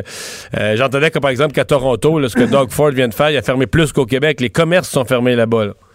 Les Ce qu'il aurait dû faire, Éric Duhem, il aurait dû faire, c'est la preuve qu'on a besoin de davantage de privé en santé. Puis Par partir là-dessus. Le privé en santé, Ça, c'est bon. Ça, décentraliser le système de santé, puis tout ça, là. Puis euh, regardez, là, dans, dans la merde, parce que dans, dans, dans lequel on est, eh, je parlais justement, le pneumologue à qui je parlais, il disait en période ordinaire, là, en période normale, le, le système de santé est à 85% de ses capacités. Ça montre que le, le système de santé est très fragile. Fait que là, tu dis, regardez, là, c'est la preuve. Là, toutes les troubles qu'on a eus au Québec, là, c'est notre système de santé qui fonctionne pas. Il faut le revoir, ouvrir la porte au privé, puis dire, ben non. Ben non, on est, toi puis moi, on pense exactement la même chose sur Éric Duhem. Il y avait un piège à ours devant lui. Pouf, il est tombé dedans. À demain, Richard. Merci. À demain, salut. salut. Le, le commentaire de Emmanuel Latraverse. Des analyses politiques pas comme les autres. Bonjour, Emmanuel. Bonjour. Alors, je vais te confier, le Bloc a fait aujourd'hui l'intervention que j'aurais fait si j'avais été à la Chambre des communes. Tout peu importe le parti, si j'avais été dans l'opposition. Moi, c'est ce qui m'aurait obsédé là, depuis quelques jours. J'en parle en ondes tous les jours à peu près. Là. Oui, mais est-ce qu'on peut vraiment. mais tu vois, on n'est pas d'accord. Est-ce Ah qu'on peut vraiment. Non, non, mais attends une minute. Est-ce qu'on peut vraiment s'attendre à ce que le Canada ait des vaccins 24 heures après les Américains si les Américains se servent en premier parce que c'est eux qui ont payé la recherche? C'est ça l'enjeu, là. Peut-être qu'on peut d'accord pas s'attendre des avoir en même temps, mais moi, je pense que le Canada, le M. Trudeau va être sous pression et on va lui demander sans cesse quand et comment. là. suis d'accord. Qu'est-ce qui s'en vient? Je veux dire, les Canadiens veulent savoir. Moi, c'est plus, c'est plus ça que d'espérer. Non, je comprends que les Américains vont se servir en premier, mais Oui, je mais pense. Ce que M. Blanchet dit, c'est que c'est inacceptable que les Canadiens n'aient pas le vaccin 24 heures au max après les Américains. Là. Je veux dire, excuse-moi. Ouais, j'avais pas vu ce bout-là. Ça, c'est 2,5 optimiste un peu. Ça, c'est- 2,6 ouais. milliards de dollars à Moderna pour le faire, le vaccin, nous autres. Là. Ça, c'est optimiste. J'avais pas vu ce bout-là. Moi, j'avais vu le bout qui veut un agenda, un calendrier. Et moi, j'ai inclus dans le calendrier le gouvernement du Québec. On veut savoir euh, le plus précisément possible qu'est-ce qui nous attend. Oui, et c'est là que le gouvernement, il y a énormément de dans, tout ça. Jusqu'ici, ça allait bien pour le gouvernement parce qu'il peut quand même, il faut le dire, se vanter d'être le pays dans le qui réservé le plus grand nombre de doses par habitant. OK? Donc, peu importe lequel vaccin gagne la loterie, là, on est bon, on en a réservé, c'est correct. OK? Donc, ça, il n'y a, a pas d'inquiétude à avoir là-dessus au Canada, bien qu'il y ait un débat éthique hyper important à avoir sur le fait que les pays riches ont réservé plus de la moitié de toutes les doses qui existent de disponibles. Mais c'est un autre débat. Maintenant, l'enjeu, c'est quand on va les avoir. Et tout ce qu'on sait pour l'instant, et c'est vraiment du bout des lèvres qu'on l'a appris vendredi par la- l'Agence de santé publique, parce qu'il y avait confusion dans les provinces, c'est qu'il va y avoir 6 millions de doses de disponibles entre le 1er janvier et le 31 mars. Dont euh, les deux tiers sont des doses de, de Pfizer, puis après ça, des doses euh, de Moderna. Là, je peux te donner les chiffres euh, précis. oui, c'est ça. Donc, non, c'est ça. 6 millions de doses d'ici le 31 mars. Ce qui laisserait croire au prorata de la population qu'il y aurait 1,38 millions de doses pour le Québec. Mais c'est tout ce qu'on sait. Il faut diviser par deux parce que ça prend deux doses par personne. Donc, à peu près 700 000 Québécois, moins de 10% de la population serait vaccinée à cette date-là. Oui, mais c'est le gouvernement, c'est tout ce qu'il nous dit. Mais on ne sait pas exactement. Le problème que ça commence à poser, et là, bon, il y a le vaccin d'AstraZeneca Oxford qui rentre en ligne, il y en a d'autres qui vont arriver. Et quand vont arriver les autres doses? Des vaccins de Pfizer et Moderna, parce que Pfizer, le gouvernement en a acheté 20 millions, Moderna, il en a acheté 56 millions. Donc, entre les deux, là, tu devrais presque être capable de vacciner la population canadienne. Mais c'est vraiment le moment, c'est moment, c'est les moments de livraison parce que, tu sais, je veux dire, euh, des, doses en décembre prochain, on n'en veut plus là. Tu sais, on veut, moi le nombre, le fait que le Canada soit le pays au monde au prorata de sa population qui en a réservé le plus, ça m'intéresse plus ou moins parce que quand tout le monde va être vacciné, même si on a encore des doses de surplus au mois de décembre prochain, on va être donné aux pays pauvres. Là. Tu sais, c'est vraiment, c'est le moment. Est-ce qu'on va avoir euh, euh, une vaccination dans des délais raisonnables par rapport aux autres grands pays, mettons du G7? Oui, moi je pense qu'on peut présumer que oui, là, mais on n'a pas de détails là-dessus. Et la réalité, c'est que ça commence à avoir un impact. Ah oui, grosse nouvelle, par exemple, on a acheté des congélateurs. Ah, bon, tu vois. OK, il y a 26 congélateurs ultra froids à moins 80, puis 100 congélateurs à moins 20 pour les vaccins de Moderna. Donc, ça, au moins, là, puis là, il y a un appel d'offres pour avoir, pour acheter de la glace sèche, parce que c'est Ottawa qui est responsable de la chaîne de froid pour la livraison. OK jusque dans les provinces. Donc, dans, la Constitution, dans la Constitution canadienne, la santé, c'est provincial, mais le froid, c'est fédéral.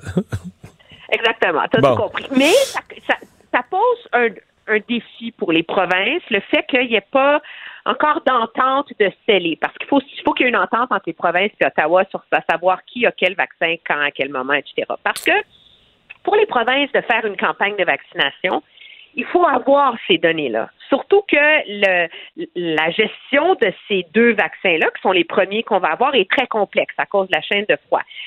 Mais après ça, il y a encore plus d'autres questions qui se posent dans les provinces. Moi, on m'explique qu'à Québec, la chose la plus importante à régler à très court terme, c'est l'enjeu de c'est bien beau de dire on va vacciner les personnes âgées et les travailleurs de la santé en premier. Euh, oui. OK. Quelles personnes âgées on vaccine en premier? Quel travailleur de la santé on vaccine en premier, dans quel ordre? Tu te rends compte, tout la minutie de ces, de ces choix de, de vie et de mort-là qui sont importants. Puis après ça, à l'accordant, il faut mettre en place la logistique de cette vaccination-là. À court terme, c'est pas un problème majeur parce qu'il n'y aura pas tant de monde que ça à vacciner au début. On s'entend? Mais quand il faut que tu vaccines les, les 7 millions d'autres Québécois, là, qui vont passer dans la masse, là, tu sais. Il va y avoir les enfants, tu sais, Là, imagine les ressources de personnel que ça prend. Parce que là, tu peux pas faire comme dans le H1N1, là, où on a vacciné 2 millions de personnes en trois semaines, imagine. Tu te rappelles, les gens étaient empilés à la queue, le lu, en voyant, voyant, très bien. Tu peux pas faire ça. Tu peux pas faire ça, là, à cause de, de la distanciation puis du risque de contagion. Alors, c'est un casse-tête énorme, énorme, énorme sur lequel travaillent les provinces. Moi, on me dit à Québec que ça avance bon train. on n'est pas particulièrement inquiet, puis on croit être capable d'y arriver. Mais il y a une partie de ces choix-là qui dépend de l'approvisionnement en vaccin, oui, c'est ça. sur lesquels on n'a pas de réponse. Hey, euh, nouvelle de dernière heure, je ne sais pas jusqu'à quel point on va pouvoir la commenter parce qu'on n'a vraiment pas ou pas peu, peu, peu de détails, mais il y aurait entente avec les infirmières. Oui, moi, ce que j'en, on m'en avait, de, je peux, je peux, je suis chanceux, je peux te le commenter parce que j'en avais eu écho plus tôt, un petit peu plus tôt. Euh, essentiellement, euh, le gouvernement Legault était ferme sur un truc. Il n'allait pas bouger sur les salaires, hein, 6,5% sur trois ans. Mais il a, M. Legault a vraiment envoyé le signal de travailler sur les conditions de travail. Ça veut dire les congés, les ratios et le nombre de postes à temps complet avec les ratios, ben là, tu règles le problème du temps supplémentaire euh, obligatoire. Et donc, c'est dans cette optique-là aussi, on comprend maintenant que M. Dubé était à l'aise de donner une entrevue en fin de semaine dans laquelle il disait qu'on allait se lancer dans une euh, campagne de recrutement massif. En fait, je me suis même demandé si c'est pas pour régler la négociation là qu'on lui a demandé commets-toi publiquement? Tu nous le dis à table de négo là, commets-toi publiquement pour qu'on te croie à 100% tu comprends? Ben c'est fort possible. C'est en effet, mais c'est quand même et euh, Québec se sent la liberté justement de donner entre guillemets plus aux infirmières à cause des circonstances exceptionnelles, mais ça lui permet en même temps d'essayer de régler un problème structurel dans le réseau de la santé. Maintenant, bonne chance négocier à la table centrale, hein, parce que Québec va avoir été obligé de faire ce qu'il veut pas faire d'habitude, c'est-à-dire négocier avec les plus petits syndicats qui ont des conditions particulières avant de négocier pour le reste de l'ensemble du réseau. Là. Mais ils ne seront pas pressés pour le reste, par exemple. Ça pourrait être long. Ben, je pense qu'une fois que les infirmières sont réglées, là, mettons que en, pleine pandémie, tu viens de régler l'urgence nationale. On s'entend? Oui. Et, euh, et, je pense que c'est un signal important à envoyer quand on comprend la difficulté des conditions de travail et ce qu'on demande à ces gens-là à tous les jours de trouver une façon de régler et de trouver une façon de leur offrir des conditions de travail acceptables et décentes. Là, ça, je veux dire, c'était presque rendu un enjeu moral dans mon esprit. Merci beaucoup, Emmanuel. Ça me fait plaisir. Au revoir. Donc, en vous rappelant, on n'a euh, pas de détails, certainement que le gouvernement va en donner, puis il reste des étapes. Donc, entendre avec les infirmières, c'est une nouvelle de toute, toute dernière minute. Ah, sans doute qu'on aura euh, des, aussi le, processus par lequel les infirmières vont procéder à l'adoption. Ça doit être évidemment accepté par la partie syndicale et par les membres. La Banque Q est reconnue pour faire valoir vos avoirs sans vous les prendre. Mais quand vous pensez à votre premier compte bancaire, tu sais, dans le temps à l'école, vous faisiez vos dépôts avec vos scènes dans la petite enveloppe. Hmm, c'était bien beau. Mais avec le temps, à ce compte-là vous a coûté des milliers de dollars en frais, puis vous ne faites pas une scène d'intérêt. Avec la banque Q, vous obtenez des intérêts élevés et aucun frais sur vos services bancaires courants. Autrement dit, ça fait pas mal plus de scènes dans votre enveloppe, ça. Banque Q, faites valoir vos avoirs. Visitez banqueq.ca pour en savoir plus. Mario Dumont et Vincent Dessureau. Un duo aussi populaire que Batman et Robin. Cube Mario Dumont dans les studios de Cube Radio à Montréal. Mario, euh, évidemment, en fin de semaine, on entendait les représentants du G20 qui étaient réunis ensemble de façon virtuelle. Euh, prôner une distribution équitable du fameux vaccin contre le coronavirus. Mais là, on comprend que chez nous, au Canada, on n'a pas beaucoup payé, mais on a commandé, mais on est sur la liste d'attente, comme on dit. Ouais, il y a les pays très riches qui vont avoir des vaccins au début. On est inquiet pour les pays pauvres, mais nous, le Canada, on sait plus. On sait plus de quel bord de la clôture exactement on, est dans ce cas, dans ce cas-ci. Bon, les Américains vont se servir en premier avec les vaccins qu'ils ont développés à grand frais. 3 milliards de déficit, Mario. Là, on est. Euh, ouais, mais on a, c'était pas pour des vaccins. mais là, on, va, on va en acheter. Mais je pense que le point, Pierre, dont je veux parler ce soir, c'est que les Canadiens veulent savoir. À ce moment-ci, euh, les questions se posent à M. Trudeau et après ça aux provinces, parce que M. Trudeau, c'est l'approvisionnement. Il faut s'assurer d'avoir des vaccins. Les provinces, il faut s'assurer d'avoir une mécanique impeccable pour avoir, euh, sans mettre le monde dans des, des files d'attente, donc un système efficace pour vacciner les gens. Mais là, quand on entend aux États-Unis des dates aussi proches qu'il y a des vaccins qui vont commencer à se donner le 11 décembre, euh, euh, on entend parler qu'en Europe, il y a certains pays qui font des espèces de répétitions générales de leur clinique de vaccins. Tout à coup, on a un peu l'impression, nous autres au Canada, que c'est plus assez de nous dire Ouais, ouais, ça s'en vient, les, vaccins, ça s'en vient. Non, non, on veut, on veut commencer à avoir des scénarios, des nombres de vaccins, des dates d'arrivée au pays de ces vaccins-là, la quantité, qui on va vacciner avec ça. Parce que tout le monde a bien compris que ce ne sera pas le grand public en premier. Ça va être le personne, d'abord le personnel de la santé qui travaille dans les unités COVID. Ensuite, le reste du personnel de la santé, euh, aussi les, les personnes vulnérables, les personnes âgées. On a compris ça, mais on veut du. C'est plus des principes généraux. On veut du concret. On veut des dates. On veut des méthodes. On veut, on veut vraiment là, sentir que nos gouvernements sont, sont, sont aux commandes. Oui, absolument. Ah, il y a cette nouvelle qui vient de tomber. Alain Laforêt nous racontait tantôt que les infirmières sont entendues sur toutes les clauses non salariales. Alors, c'est une très bonne nouvelle parce que la pression était tellement forte. Ouais. C'est une excellente nouvelle. Il faut la combiner avec ces déclarations que vient de faire là, euh, en fin de semaine le ministre de la Santé, Christian Dubé, disant que dans l'an 2021, il veut engager massivement des infirmières. Puis là, on comprend qu'on pourra pas en former, on peut pas former des infirmières en trois mois comme on a fait pour des préposés aux bénéficiaires.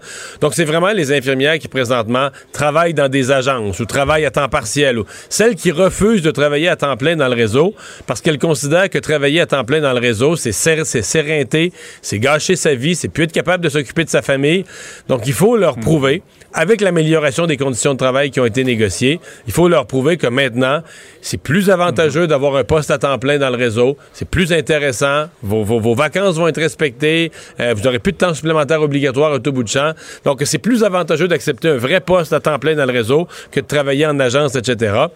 Euh, je me suis même demandé, euh, Pierre, est-ce que est-ce que c'est pas à la table de négociation quand on était proche, proche, proche d'une entente où les infirmières ont dit au ministre Tu nous dis que tu vas embaucher beaucoup d'infirmières en 2021 va donc le dire sa place publique. Commets-toi toi devant les médias, devant le grand public, pour qu'on prenne ta parole comme quelque chose qui a été donné, pas juste en secret aux infirmières, mais qui a été donné sur la place publique. Là. Il faudra maintenant motiver des jeunes à aller vers ces, euh, professions-là. Hein, Aussi, mais des jeunes, des jeunes, Pierre, c'est ça. Mais des jeunes, c'est une échéance de quatre ans. Donc, c'est pour ça que pour les mhm. médias, le ministre doit vraiment convaincre. On ne peut pas se fier juste sur la formation. Il faut vraiment convaincre des infirmières déjà diplômées de revenir s'inscrire pour un vrai poste, pas à temps partiel, un vrai poste à temps plein dans le réseau. C'est un gros défi, là, parce qu'il y, en a qui ont été échaudés au fil des ans. Je ne sais pas si vous avez suivi un peu comment ça se passe, euh, le débat sur les langues officielles, parce qu'à Ottawa, il y en a qui, chez les libéraux, commencent à comprendre, Mélanie Joly en premier, qui appuie la défense du français chez nous, mais ça ne plaît pas à tous les libéraux et à tous les Canadiens anglais, ça. Oui, il y avait un texte ce matin dans le National Post. C'est-à-dire que la semaine passée, c'est comme s'il y avait une belle unanimité, une belle impression qu'à Ottawa, les conservateurs, les libéraux aussi, euh, là, on va appuyer le français au Québec, puis c'est correct, puis on reconnaît les problèmes avec le français à Montréal, puis si le gouvernement le Legault veut faire quelque chose, on veut, on veut être un participant, on veut être un collaborateur à ça. Mais oui, il y a des anglophones qui l'ont su, autant des anglophones du Québec, qui ne seront pas nécessairement d'accord avec la réforme, en fait, qui seront sûrement en fort désaccord avec la réforme de M. Legault, mais aussi des, des anglophones du Canada anglais qui n'ont jamais aimé ça, la loi 101, ou que le Québec défende sa langue. Mm-hmm. Et donc, j'ai l'impression, euh, je, souligne le, courage de Mélanie Joly, d'autres libéraux, mais j'ai l'impression qu'il va y avoir des débats au caucus qui vont être, euh, pour rester poli, animés. Est-ce qu'on va toujours être aussi euh, pro langue française? Il faudra je l'espère, je l'espère de tout mon, je l'espère de tout mon cœur, mais j'ai l'impression que politiquement, là, ça va, ça va chauffer au caucus. Là. À suivre. Merci, Mario. On vous écoute demain 10h sur LCN. Au revoir. Au revoir. Alors, Alex, euh, aux États-Unis, évidemment, c'est un petit peu absurde la situation où on est, mais même s'il y a plus de votes pour Joe Biden, on attend cette fois-ci cette certification des résultats, parce qu'à partir de ce moment-là, on peut plus revirer de bord. C'est final.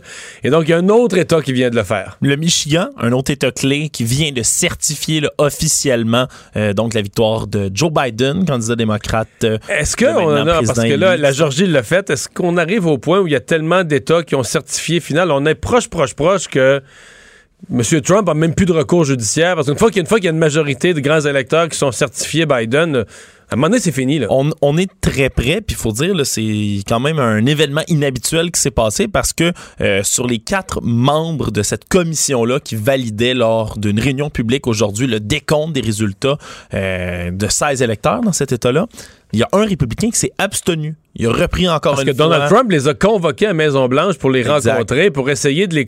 C'est épouvantable pour essayer de les convaincre de ne pas respecter le vote populaire. Oui, la démocratie, ni plus ni moins. Lui a repris justement là, ce membre républicain-là, les accusations d'irrégularité proférées partout, euh, qu'on pouvait voir toutes sortes d'allégations de fraude, mais finalement, ça n'a pas été retenu. Donc, ça a été validé, 16 nouveaux grands électeurs officiellement cimentés pour Joe Biden. Puis là, les disons que les, recours s'amenuisent là, pour M. Trump. Puis il y en a perdu, mais c'était un petit recours, mais il y en a de moins en moins. Mais il y en avait un petit aujourd'hui en Pennsylvanie, puis il l'a encore, euh, il encore perdu. Donc ça commence. La, la porte se referme, là, il reste une mince craque de lumière pour lui à voir si ça va, il va réussir à faire quelque chose avec ça. Même genre de craque que quand tu veux sortir du bois au golf, il faut que tu passes entre deux arbres. Je suis pas sûr qu'il est très bon pour passer sa balle entre deux arbres il au doit golf. Être, il doit être assez impatient au golf ces jours-ci, mais il joue beaucoup. Euh, on va euh, s'arrêter. on vous retrouve demain 15h30. Merci. Cube Radio.